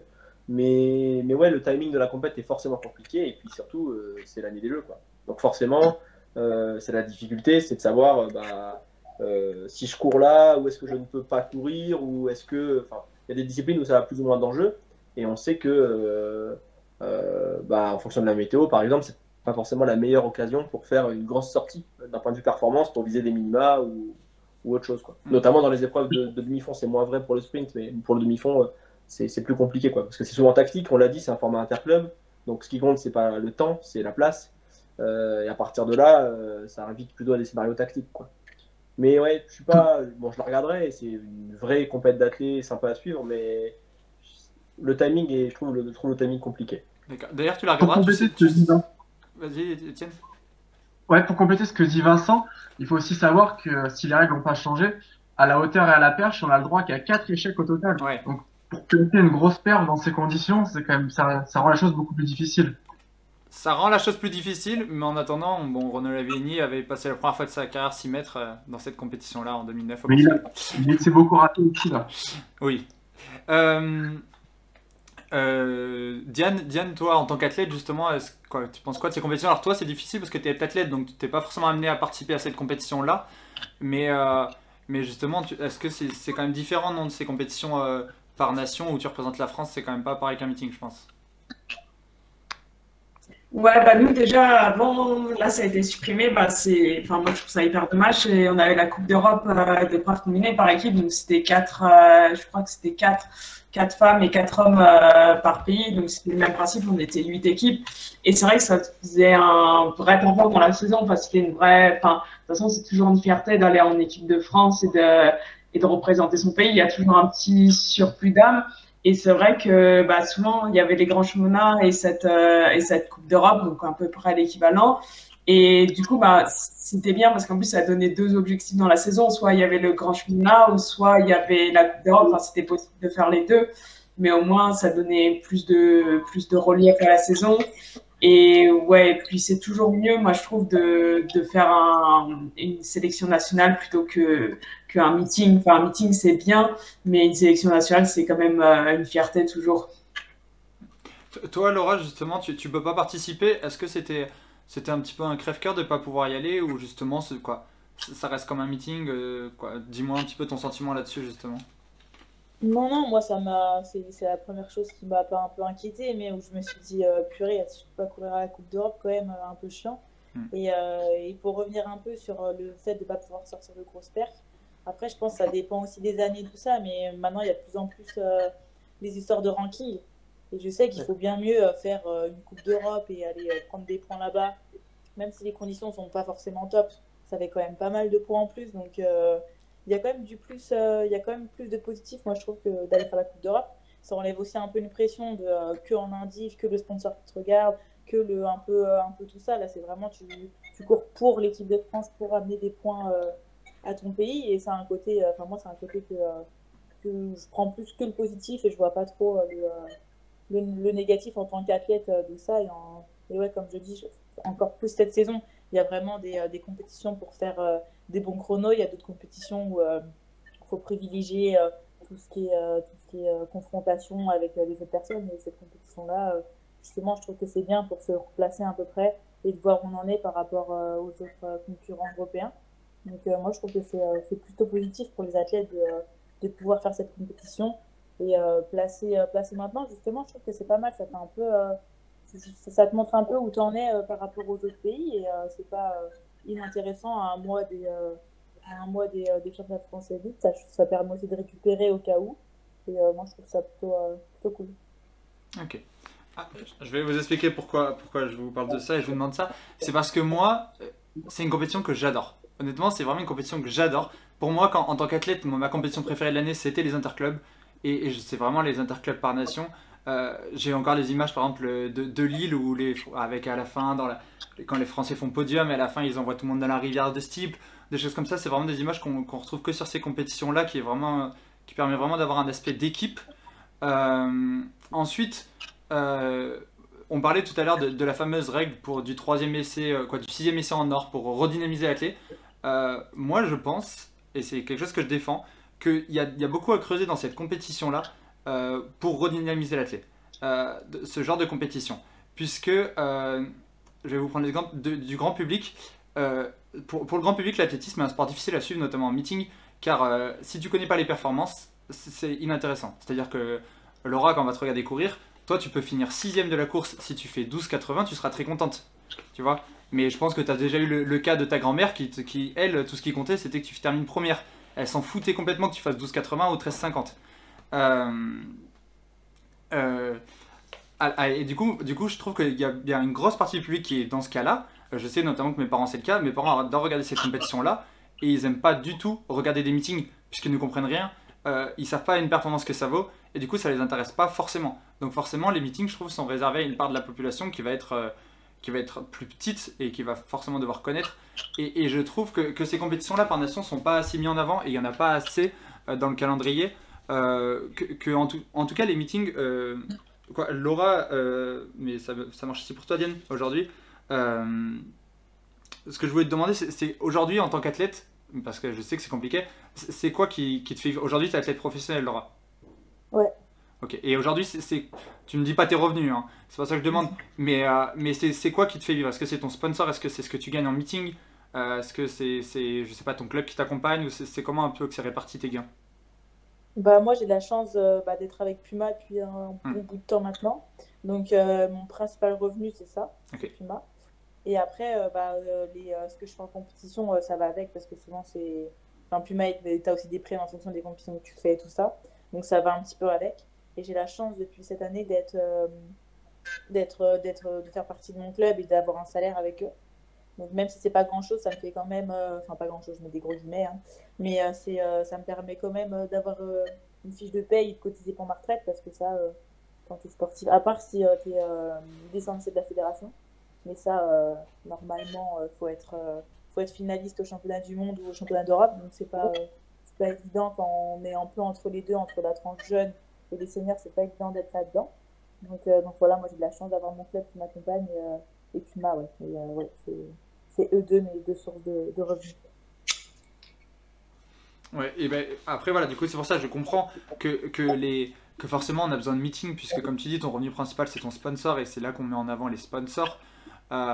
Mais je pense qu'il y aurait beaucoup, on pourra sûrement faire une émission un petit peu plus débat sur la Demon League, mais je pense qu'il y aura, ou sur tous les meetings, mais il y aurait beaucoup, et je sais pas justement si Lena et seraient d'accord avec moi là-dessus, mais euh, en tout cas à mettre plus en avant ce côté, euh, ce côté pays, ce côté euh, nation et, patriote, puisque c'est difficile déjà en meeting, si on s'y connaît pas très bien, de savoir qui est qui. Franchement, moi, mon père me fait toujours la réflexion de ils sont tous habillés pareil. Et bon, voilà, je, peux l'entendre, hein, il y a 10 athlètes Nike, 8, euh, 8 Adidas et un Puma qui traînent dans, dans le, dans le coin. Mais c'est vrai que c'est déjà difficile de faire la distinction entre les athlètes, entre les nations. Euh, donc si on regarde, nous on est pour les Français, la plupart des gens ils vont juste supporter les Français, ils vont même pas savoir lequel est le Français. Et, euh, et, du coup, du coup c'est pour ça. euh, je- sais que c'est- ça risque d'être diffi- c'est difficile à mettre en place, mais en tout cas, moi je pense que ça pourrait être quelque chose qui, pourrait, être, euh, qui pourrait être intéressant pour l'athlétisme, de mettre en avant ça. On, on voit notamment l'exemple du biathlon. Euh, le biathlon, euh, chaque, chaque semaine, les compétitions sont par nation. Euh, voilà, il n'y a, pas de club ou quoi que ce soit. Ils ont quand même leurs sponsors. Ça n'empêche pas d'avoir les sponsors. C'est-à-dire, on pourrait avoir un maillot en meeting qui soit maillot France pour les athlètes français avec quand même un énorme Nike dessus ou je sais rien. Je pense qu'il y a des solutions à mettre en place. Mais le biathlon, tous les week-ends, il représente la France et du coup, ben, on voit que ça, ça fait des cartons d'audience et ça intéresse, ça intéresse beaucoup de monde. Même quand on connaît rien, on se met devant, on regarde le français, il finit les trois premiers, on est content. Euh, voilà, je, je vois, je vois euh, Vincent qui fait non de la tête. Euh, Vas-y, Vincent, je t'écoute. Non, non, si, si, je suis, je suis un peu d'accord. Euh, après, bon, là, c'est en train de bouger. Ça, c'est pareil. On, vous en discutiez un peu la semaine dernière, mais le biathlon, on le voit à la télé. L'athlé, jusqu'à il y a peu, on le voyait pas à la télé, ou on le voyait en différé. on le voyait pas non plus à la télé, le biathlon. Le biathlon avant, on le voyait Hein pas à l'été, on- on- mais c'est parce que c'est un produit très visuel et l'équipe ont acheté les droits et ça marche très bien et voilà. Mais si l'athlé était beaucoup plus euh, visuel et ouvert au grand public, je pense que, que des chaînes euh, seraient plus intéressées pour, euh, pour le passer. C'est parce que c'est coup, difficile. sur cet aspect, je te rejoins sur l'aspect euh, que quelqu'un qui, qui n'est pas fan d'athlé, mais qui apprécie l'athlé, de regarder la télé, de regarder au jeu en grand championnat, s'il tombe sur un meeting et qu'il ne sait pas où est la française, parce qu'il ne sait pas que c'est celle qui est en Puma au départ du 100 euh, ça peut être plus difficile bah, de- d'avoir envie de supporter quelqu'un, parce qu'en fait c'est ça. Quand tu regardes le sport, c'est quand si t'es pour personne devant un match de foot, euh, c'est pas terrible. Et à l'athlète c'est un peu pareil, quoi. Enfin, c'est moins bien forcément. Tu ressens moins d'émotions et c'est dommage. Euh, maintenant, à voir, à voir comment ça évolue, parce qu'on l'a dit, ça va bouger sur les. Enfin, ça bouge, c'est pas ça, ça va bouger, c'est ça bouge sur les, les la télé, les potentiels meetings qu'on pourrait peut-être avoir à la télé. Euh, mais ouais, je, je sais pas. Je suis un peu sceptique pour cette idée de faire couvrir les Français en bleu, blanc, rouge, à voir. Mais Mm. à réfléchir, c'est intéressant en tout cas. Euh, ouais, non, je sais pas, c'est parce que je me dis euh, que, que on, on réfléchit en ce moment à comment redynamiser la clé, amener plus de monde. Euh, moi, je comprends pas qu'on pense pas à, à les championnats du monde, et on parle pas forcément de Jeux Olympiques, hein, même un championnat du monde, un championnat d'Europe, euh, quand ça passait à la télé, sur, France Télé ou quoi, ça fait des très très bonnes audiences. Et euh, un meeting, ça fait pas d'audience, et je pense qu'il y a forcément. euh, il y a forcément des explications à tirer là-dedans et on, on connaît tous des gens qui regardent ça parce qu'ils sont pour les Français mais qui regardent pas les meetings parce qu'ils ils comprennent pas. Après, après, après c'est difficile parce que ouais, parce c'est les sponsors qui font vivre les athlètes, donc c'était l'autre point. Et, et du coup, ça devient forcément plus compliqué. Mais je pense qu'il y aurait des, je pense qu'il y aurait des, des- des- quelque chose à creuser là-dedans. Je sais pas si quelqu'un d'autre veut, veut rajouter quelque chose là-dessus ou pas. Diane, peut-être, si tu as quelque chose à dire. Euh, si j'ai quelque chose à dire, oui, un petit peu, quand même. Euh, bah, je trouve que, ouais, je pense qu'il y a cette, euh, ce manque de visibilité et, euh, et ce, ouais, cette problématique que quand les gens ouvrent, ouvrent la télé, et en fait, ils se disent, en fait, je sais même pas qui, qui mettre en avant. Et donc, ouais, je pense qu'il y a quelque chose à aller creuser là-dedans. Après, comment, j'ai encore d'idée de, de forme très définie. Et désolé, ça, a- ça a grésillé sur ta dernière phrase, t'as dit quoi? Euh, que j'avais pas enfin, d'idée de format idéal, j'en ai pas, j'en ai pas trouvé quoi. Oui, non, non, mais forcément, et puis même si on l'avait trouvé, personne ne nous écouterait. Mais euh, puisqu'en plus, euh, non, mais puisqu'en plus, World Athletic a trouvé une recette miracle avec le sixième essai en or, donc euh, ils n'ont pas besoin de nous pour, pour, pour leur donner des, des idées. Mais bon, euh, mais bon, je sais pas, je sais pas. euh, Laura, t'as t'as quelque chose à rajouter là-dessus ou pas du tout? Bah, je pense que euh, plus dans l'autre sens, dans ce cas-là, euh, nous, je sais que avec Puma, par exemple, quand on représente, on représente pardon, notre club au championnat de France, ils ont mis un logo Puma dessus. Enfin, on a un logo Mm. Puma sur Ouais. notre. Donc, ou faire dans l'autre sens, mettre carrément un maillot. Il y en a qui le font en plus maintenant sur les chaussures. Mettre un maillot euh, Puma comme ils veulent et rajouter un drapeau français ou Mm. un truc comme ça. Il y en a pas mal qui le font sur les chaussures maintenant, qui personnalisent leurs chaussures avec euh, des maillots, avec des, euh, le drapeau français ou un autre pays.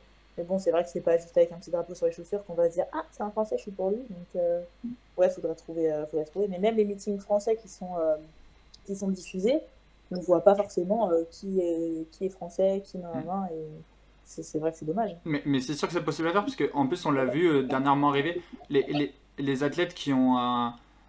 Par les groupes d'entraînement aussi. Euh, vous voyez, Nike, ils avaient le groupe d'entraînement, je crois que c'était le groupe d'entraînement de, euh, de Salazar aux États-Unis, qui avait une couleur particulière, euh, qui était en orange. Je sais pas si c'était celui de Salazar, mais voilà. Qui, qui, voilà ils, avaient, ils avaient des choses comme ça. Euh, donc donc c'est bien que ça ne les dérange pas de faire des couleurs euh, un petit peu particulières pour certains athlètes. Donc je pense que c'est c'est possible de, de faire un truc bleu-blanc-rouge pour les Français et, et, ainsi de suite. Euh, mais bon, après, ça, ça sera pas non plus la solution miracle, mais en tout cas, je trouve qu'il y a des trucs à, creuser de ce côté-là. Et voilà, moi, c'était juste un petit coup de cœur pour, pour ces championnats d'Europe d'athlétisme par équipe qui ne sont pas assez mis en avant, je pense, et pourtant qui sont un beau produit. C'est l'interclub, c'est par nation, c'est un petit peu la, base de l'athlétisme. Et, euh, pour moi, c'est vraiment une très belle compétition. Euh, et je pense qu'en tant qu'athlète, Laura, tu y étais l'année dernière? Il y a deux ans Euh, non, moi j'ai fait celui d'il y a deux ans, l'année dernière. j'étais Oui, non, mais l'année dernière, il n'y avait pas. Mais euh, 2019 deux- Ah non, il y a deux, ah non, il y a deux, il y a deux ans. Avant Doha, j'ai pas fait parce que j'avais fait. euh, Ok, donc tu as fait 2017 à Lille. Ouais, j'ai fait Lille moi. Voilà. Et, et je pense que c'est des super souvenirs en tant qu'athlète. Bon, à Lille, c'était vrai. Et puis en plus, on était à domicile, donc les Ouais. gens étaient tous pour nous. C'était vraiment ouf, quoi. Et puis euh, moi, c'était ma... c'était avant la sélection de Berlin. Du coup, je connaissais un peu l'équipe de France parce que j'avais fait euh, le décanation, mais moi, j'étais un peu la, la, petite jeune qui arrivait. Et euh, vraiment, euh, tu vois que les autres, ils n'étaient pas, du... pas stressés comme un championnat, donc ils m'ont vraiment tous accueilli. Comme tu dis, comme as dit tout à l'heure, on a tous fini dans l'eau, on a tous, c'était vraiment, bah, il y avait beaucoup d'échanges et ça avait vraiment été. Je m'étais dit ah mais c'est cool en fait d'aller d'aller en équipe de France. Après, je me suis rendu compte que c'était moins drôle sur un championnat, mais Ouais. mais ça m'avait, c'était vraiment cool comme première expérience, c'était vraiment hyper cool. Il y, a- il y a aussi le décanation, oui, dans le style, t'en parlais, euh, Ouais. qui est un peu dans la, dans la même idée et qui, qui est sympa. Euh, Diane, euh, Diane a disparu, je, je sais pas. Je sais pas, je sais pas ce qui s'est passé. Eh, je pense qu'elle elle va revenir. Je, je voulais te poser une question, Laura. Est-ce que cette compétition, une compétition comme les Europes par équipe, ça aide un ou une athlète à progresser aussi dans sa carrière? Cette Bah, expérience. Ouais, je pense. Moi, la première fois que j'ai fait mon 13-05, c'était euh, avant, à l'époque, pour moi, euh, puis il n'y avait pas beaucoup de Français à cette, période-là. J'avais fait 13-05 là-bas et je sais que ça avait vraiment été un, bon tremplin pour le reste. Quoi. Je m'étais dit, mais en fait, euh, je suis là, je suis avec les meilleures européennes, je suis capable de les tenir un peu. euh, Enfin, cool, quoi. Genre, euh, ça m'avait vraiment euh, boosté. Et après, euh, vu que, euh, enfin, vu que j'avais été sélectionnée, parce que clairement, il n'y avait pas d'autres Françaises à cette, à cette période-là, bah, je m'étais dit, euh, je m'étais dit, maintenant, j'ai envie d'être sélectionnée parce que moi, j'aurais fait les minima et parce que je mérite ma place. Et je pense que ça aide bien à se dire, euh, bon, bah, l'équipe de France, c'est ça. Là, j'ai eu l'opportunité d'y être parce que, bah, entre guillemets, il n'y avait personne d'autre. Et euh, maintenant, il faut que je me débrouille pour y aller euh, toute seule et, entre guillemets, être, euh, enfin, pas mériter ma place parce qu'évidemment, euh, tous les gens qui sont là-bas méritent leur place, mais vraiment euh, faire les minima et euh, intégrer euh, sur, euh, sur un championnat individuel. Ouais. Très bien, merci beaucoup. Non, mais je pense, je pense que tu as raison, Étienne, là-dessus. Je, je pense qu'il faudra en parler avec Léna, euh, avec Léna Conditionnon quand elle reviendra la semaine prochaine ou dans deux semaines. Ouais. Mais tu vois, c'est sa première sélection en A. Euh, je pense que aussi, tu vois, ça, ça peut te permettre de connaître un petit peu les gens de l'équipe, faire une première expérience. Imaginons qu'elle se qualifie aux Jeux Olympiques. Et ben, elle n'arrive pas directement dans le grand bain. Elle a déjà voilà, une première expérience avec l'équipe de France A, quelques connaissances. Et, et voilà, je pense que c'est aussi intéressant dans, dans, ce, euh, dans cette optique. d'avoir l'ensemble C'est ça, parce que nous, j'ai donné mon avis, il, vaut ce qu'il vaut, il est peut-être totalement bidon, mais le plus important, c'est encore ce que la réponse qu'a pu me donner le- Laura et que pourra donner aussi Léna quand elle sera revenue. Mm. Parce que il, elle le vivent de l'intérieur, ce sera vraiment à nous.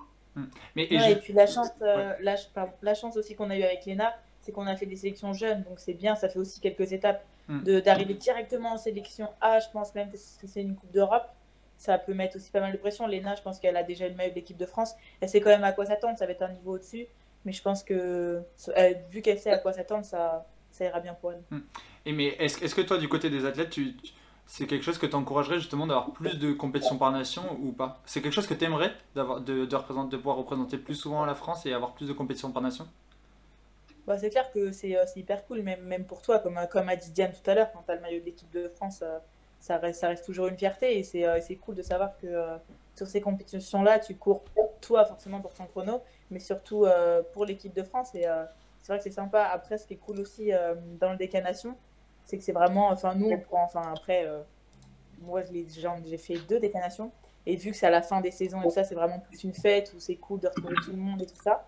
Mais, mais ce genre de compétition, ouais, c'est cool. Et, et ouais, je pense que pour une première expérience, même pour prendre de l'expérience et voir euh, aller courir contre les européennes, euh, d'autres filles, enfin même pas que les européennes, je pense que c'est euh, c'est vraiment cool et ce serait, ouais, ce serait bien qu'il y en ait plus. Après, euh, comme on dit, enfin je sais pas, hein, mais s'il y en a trop aussi, je- ça peut un peu dévaloriser le, le truc, je sais pas forcément, mais, euh, mais ouais, ce serait cool. Nous, euh, plus il y a de sélection, euh, plus on Ah. est heureux. ça, je, je suis vraiment désolé pour les gens qui essaient de suivre l'émission, ça re, refrise. Je pense qu'on avait quand même le son, c'est le plus important, mais bon. Oui, on a... Normalement, il y a le j'espère qu'il y a le son. Ouais, il y avait le son, mais bon.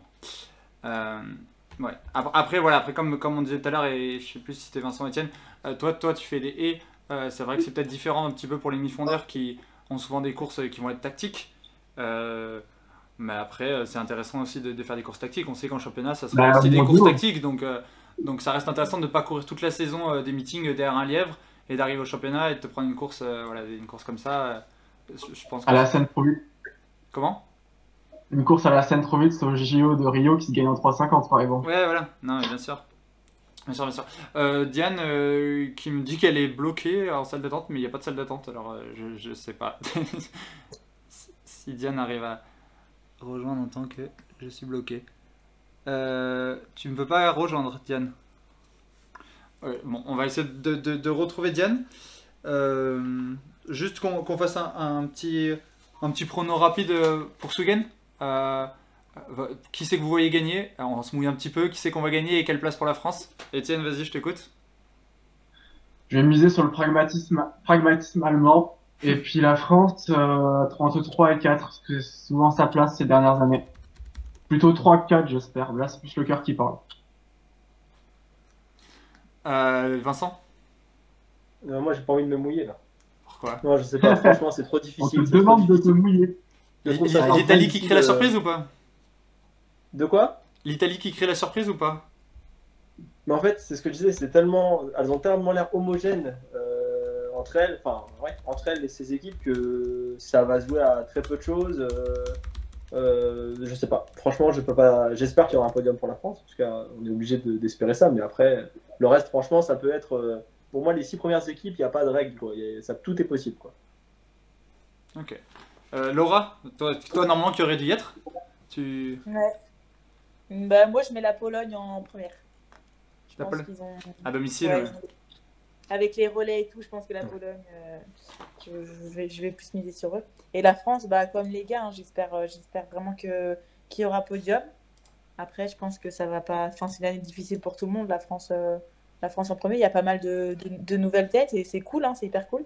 Et j'espère que ça leur fera tous une bonne expérience. Mais, mais ouais, ouais, je dirais. je pense que oui, on peut accrocher un podium quand même. Ah, c'est bon Diane, normalement tu dois pouvoir rejoindre. Euh, J'ai enlevé, quoi, maintenant les nouveaux participants peuvent rejoindre, donc euh, il ne doit plus y avoir de soucis. Hop, je suis désolé pour tous les problèmes techniques, mais euh, Diane va pouvoir, euh, va pouvoir revenir avec nous. Ok, donc podium. Bon, on espère en tout cas, on espère. La France est sur deux podiums de suite, donc on espère qu'on va... va Ah, Diane qui est de retour, parfait. C'est bon, je suis de retour, désolé. Ça avait déconnecté, je sais pas pourquoi. Non, et... non, non, mais ouais, l'émission a été un petit peu compliquée. euh, je suis désolé, on a eu pas mal de problèmes techniques. On- ça sera réglé pour les prochaines semaines. Merci quand même à ceux qui sont restés et qui, qui sont toujours là. Euh, bon, mais je vous propose, il est déjà 21h30, je vous propose qu'on passe au, quiz. Euh, au, quiz de, de fin. Laura, si tu veux rester avec nous pour jouer, c'est c'est avec plaisir. Tu veux, te, tu veux te confronter à nos chroniqueurs ou pas? Bah, ça dépend, c'est un quiz. euh, un quiz, spécial championnat, un, un quiz spécial championnat d'Europe par équipe. Ah ouais? Bah, bah, je reste, mais, euh, mais je, je, je- c'est juste comme ça. Ok. T'inquiète. Les, les autres, vous avez votre ardoise de près T'inquiète, Laura, pas besoin d'ardoise. Un, bout de papier, c'est pas mal. Comment? Un bout de papier, ouais. Bon, un bout de papier, ça ira. Allez, t'es- excusé. Euh, première question. On commence par des questions euh, assez, assez faciles, normalement. Et on va aller au plus en plus dur. Euh, L'année dernière, la France, on l'a dit, avait fini troisième. Et l'Italie avait fini quatrième. C'était son meilleur résultat depuis le début de la compétition.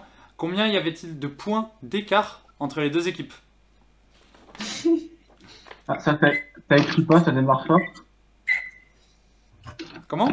Tu m'as dit quoi, Étienne? J'ai mon, mon stylo n'écrivait pas, Ah. ça démarre fort. Et au fait, euh, les chroniqueurs, vous avez plus besoin de Twitch, vous pouvez fermer votre truc Twitch ou alors en tout cas cacher le chat, parce que sinon vous allez avoir les réponses. Ah oui, vrai. ou cacher le chat. Euh, bon, euh, Laura, toi tu, tu sais? Non, franchement pas. Et j'ai- je crois que l'année dernière, j'avais coupé euh, Ouais. mon téléphone pendant une semaine, donc j'ai même pas suivi la compétition. Désolée, mais je sais pas du tout. Bon, les autres, retournez vos ardoises. J'ai vu que dans le chat, il y en avait pas mal qui avaient la bonne réponse. Ah non, j'y étais pas. Moi. 1 point, 0,5, 0,5, 1 pour Diane, 1 pour Vincent. Alors attendez, hop, je vais. On va se remettre là. C'est la team Antoise, en fait, il gagne. J'avais quand même préparé quelque chose, du coup, on va. Faut avoir une ardoise pour marquer des points. Ouais, c'est ça. J'ai encore un- même pas de bon crayon qui marche. Putain, il y en a qu'un qui marche. Hop, et je vais mettre le. Pour ceux qui me connaissent bien, c'est un problème récurrent chez moi, les stylos qui marchent pas. Donc il y en a peut-être, s'il y en a qui me connaissent, il y en a peut-être qui sont, qui sont en train de rigoler là, actuellement, mais Donc on a dit Vincent 1, Diane ça marche pas plus. Ça rend dingue, et Diane 1. C'est parti, on enchaîne, on enchaîne, on enchaîne. On est prêt, désolé pour les problèmes. C'est parti. Euh, deuxième question. Combien de records de la compétition, le record des championnats, sont détenus par des Français? Ah, il, fallait, il fallait réviser les gars, vous savez que ça allait porter là-dessus. ah PJ, PJ nous l'aurait sorti. hein. Regardez dans, le- dans le chat, sûr. dans le chat directement, ils ont les réponses. Je suis désolé. Ouais, Ils ont Google aussi. J'ai pas choisi les bons chroniqueurs, c'est tout. La semaine prochaine, je prendrai en chroniqueur euh, Salamiki Tokyo 2021 et les, et les Nurbigno. Et Carter, mais Carter, c'est Nelson Carter, on sait qu'il a, il a toutes les réponses, lui. Laura, une idée ou pas? J'aurais dit 3-4. 3-4, c'était pas si loin. Non. C'était pas si loin. Euh, les autres, retournez votre ardoise. 1, Euh, 5, et bah ça reste Vincent et Diane. Euh, Vincent et Diane, vous avez pas triché? Non, non. Mais Un ah, star. je veux dire, Ok. Je me suis dit, bon, Non mais félicitations, félicitations, c'était 5. Je vais... 5, il y en a 4 pour les hommes. Donc, il s'agit donc de Christophe Lemaître. Je sais pas s'il est toujours là, mais qui était là. Christophe Lemaître en 9,95 sur le 100 mètres. Johan Kowa, 8,25 sur le steeple. Euh, Renaud Lavinini, 6 mètres 01 à la perche. C'était la première fois de sa carrière qu'il passait les 6 mètres, c'était en 2009. Et le 4x400 français en 3,0047. Et on en a un chez les femmes. Elina? Qui? Non. La- Ma prochaine question. Qui a le record féminin? La seule femme qui détient un record des championnats d'Europe par équipe. Depuis le nouveau format ou Depuis, depuis 2009. Ouais, c'est- les records sont à- depuis 2009.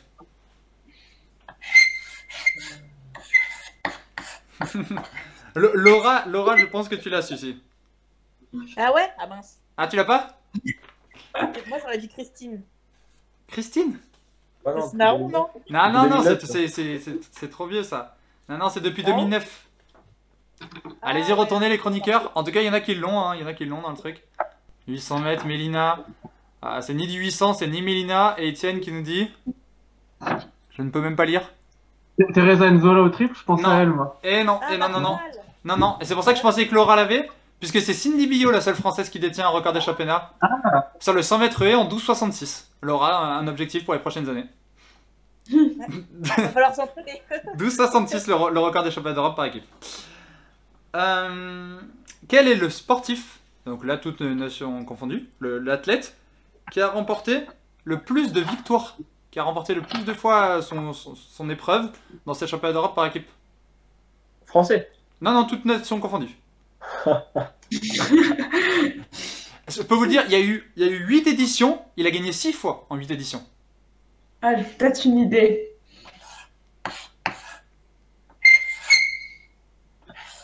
J'en sais rien.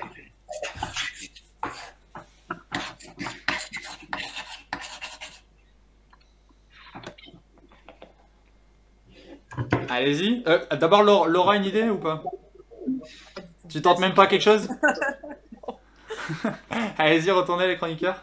En tout cas, il y en a qui l'ont encore dans le chat. Renaud, Fashdeck, Adam. Schott. Ah, c'est pas trop ça l'orthographe, mais on comprend l'idée. Et c'est Vincent qui passe à 3 points. Et oui, c'est bien Renaud qui a remporté le plus de fois la compétition. Ah ouais. Il, il- alors, il- en, 8, il- en 8 éditions, il a participé 7 fois, il l'a remporté 6 fois et une fois troisième. Donc euh, il est quand même pas souvent passé à côté, il a souvent été au rendez-vous. Euh, malheureusement, il sera pas, pas présent cette année. Euh, il n'a pas encore commencé sa saison et coup il sera pas là cette, cette année. Mais voilà, c'est- le grand bonhomme de ces championnats. Il y en a qui parlaient de, de Christophe, je sais pas combien il y en a Christophe. Il n'était pas deuxième en tout cas, c'était pas des Français derrière, j'ai pas vu de Français à la suite. On enchaîne. Pour la France, on revient sur la France. Quelle a été l'année la plus prolifique en termes de victoires?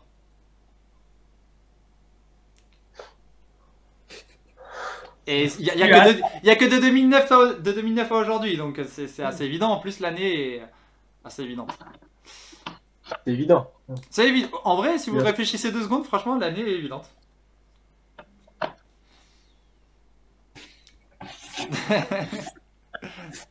Etienne, tu vas peut-être pas finir le quiz à zéro quand même. Euh, Il y en a quand même pas mal qui disent 2015, il y en a qui disent Lille en 2017. Vous vous dites quoi les chroniqueurs Retournez? 2017 Lille, 2018, 2010. Et non, c'était 2014.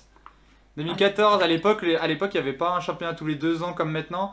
Et euh, 2014, c'était, bah, je dis c'était évident parce que ça a été notre, une de nos meilleures années en termes d'athlétisme. On avait fait des très très gros championnats d'Europe à Zurich. Oui, L'athlétisme français se portait très très bien. Et euh, ouais, Zurich, très grosse année, effectivement. 2014. Et donc ça a été notre plus grosse année avec 8 victoires. Bon, après, à Lille, on en fait 7. hein. On était quand même pas si loin. À Lille, on fait 7 victoires. Mais 8 victoires en 2014. Par contre, quelle était notre pire année? Je vous le dis, on avait 2 victoires. Notre pire année à 2 victoires?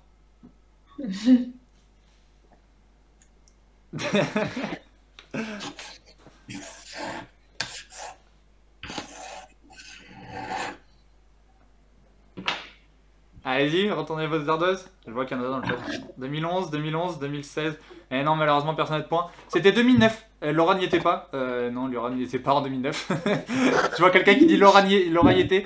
Laura n'y était pas 2009, euh, ni en 2014 d'ailleurs. Mais euh, 2009, on a fait seulement deux victoires pour la première édition. euh, voilà, deux victoires. Bon, Renault, du coup, avec 6 m 01, qui, était, qui Ouais. faisait la première de ces victoires, et qui était la deuxième personne à l'avoir remporté en 2009. Ça, vous pouvez le savoir. On le répond? Ah, répondez. La- le, le deuxième vainqueur 2009, on avait deux vainqueurs, on avait Renault et Quincanat, c'était qui? Un garçon? Non, c'est pas un garçon. Ah. Je vois Mekissier déjà, c'est allez, vous êtes- c'est- c'est pas un homme. fait. Je vois Mayedine, je vois Tango- Teddy Tango, non, c'est- c'est- c'était c'était une femme. La, la deuxième victoire elle, était du côté des femmes.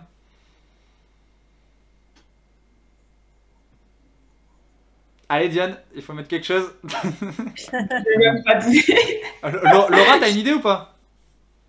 Bah, 2009, euh... Mélina, non Mélina, elle est... 2009, elle, y est- elle était déjà là, Mélina Oh Oui, bah elle était déjà. Mélina, elle a fait les Jeux Olympiques en, en 2000. Mais, euh, Bah ouais, donc... Euh... mais, euh, dit Mélina. mais non, non, non, non, c'est c'est pas Mélina. Euh, c'est une athlète qui a arrêté depuis. C'est c'est la, la triple sauteuse Teresa Enzo. Je pensais, Ah, que je pensais que tu l'aurais. Ah, est-ce que tu l'as écrit? Oui Ah oui, je vous ai pas demandé de retourner. Retournez, Oui, les hommes, vous avez marqué quoi? Mélina et Diane, t'avais marqué quoi Non. Et bah oui, de qui marque son premier point, qui finira pas à zéro, c'est Teresa Enzola Mezoba qui, qui, qui, l'avait cette année-là au triple saut. Donc c'est la recordman de France du, du triple saut. Elle est toujours recordman de France, ouais. Euh, 14,64, je crois, de mémoire. Quelque chose dans ces eaux-là. Euh, allez, deux petites dernières questions pour terminer. Cette année, euh, les championnats d'Europe, comme vous le savez tous, ont lieu en Pologne, à Chorzo. Je ne sais pas comment on le prononce, mais on va dire à Chorzo. Et où est-ce qu'ils auront lieu dans deux ans, en 2023 Le lieu a déjà été annoncé. Est-ce que vous le savez? Laura, peut-être qu'elle le sait, elle a peut-être déjà réservé son, son billet.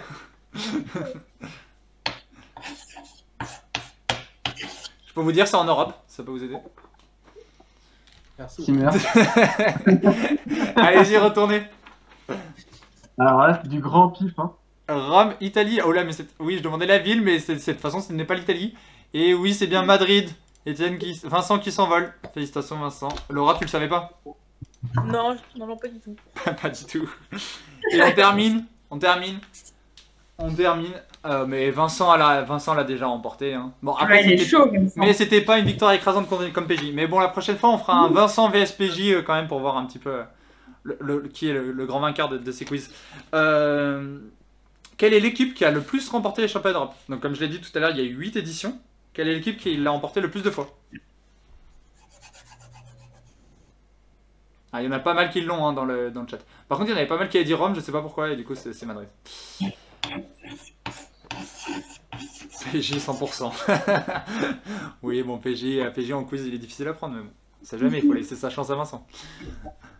Allez-y, retournez les chroniqueurs. Le- le- euh, Laura, tu le sais ou pas Bah, j'aurais dit la Pologne aussi. Eh non, et c'est Vincent qui remporte ce quiz.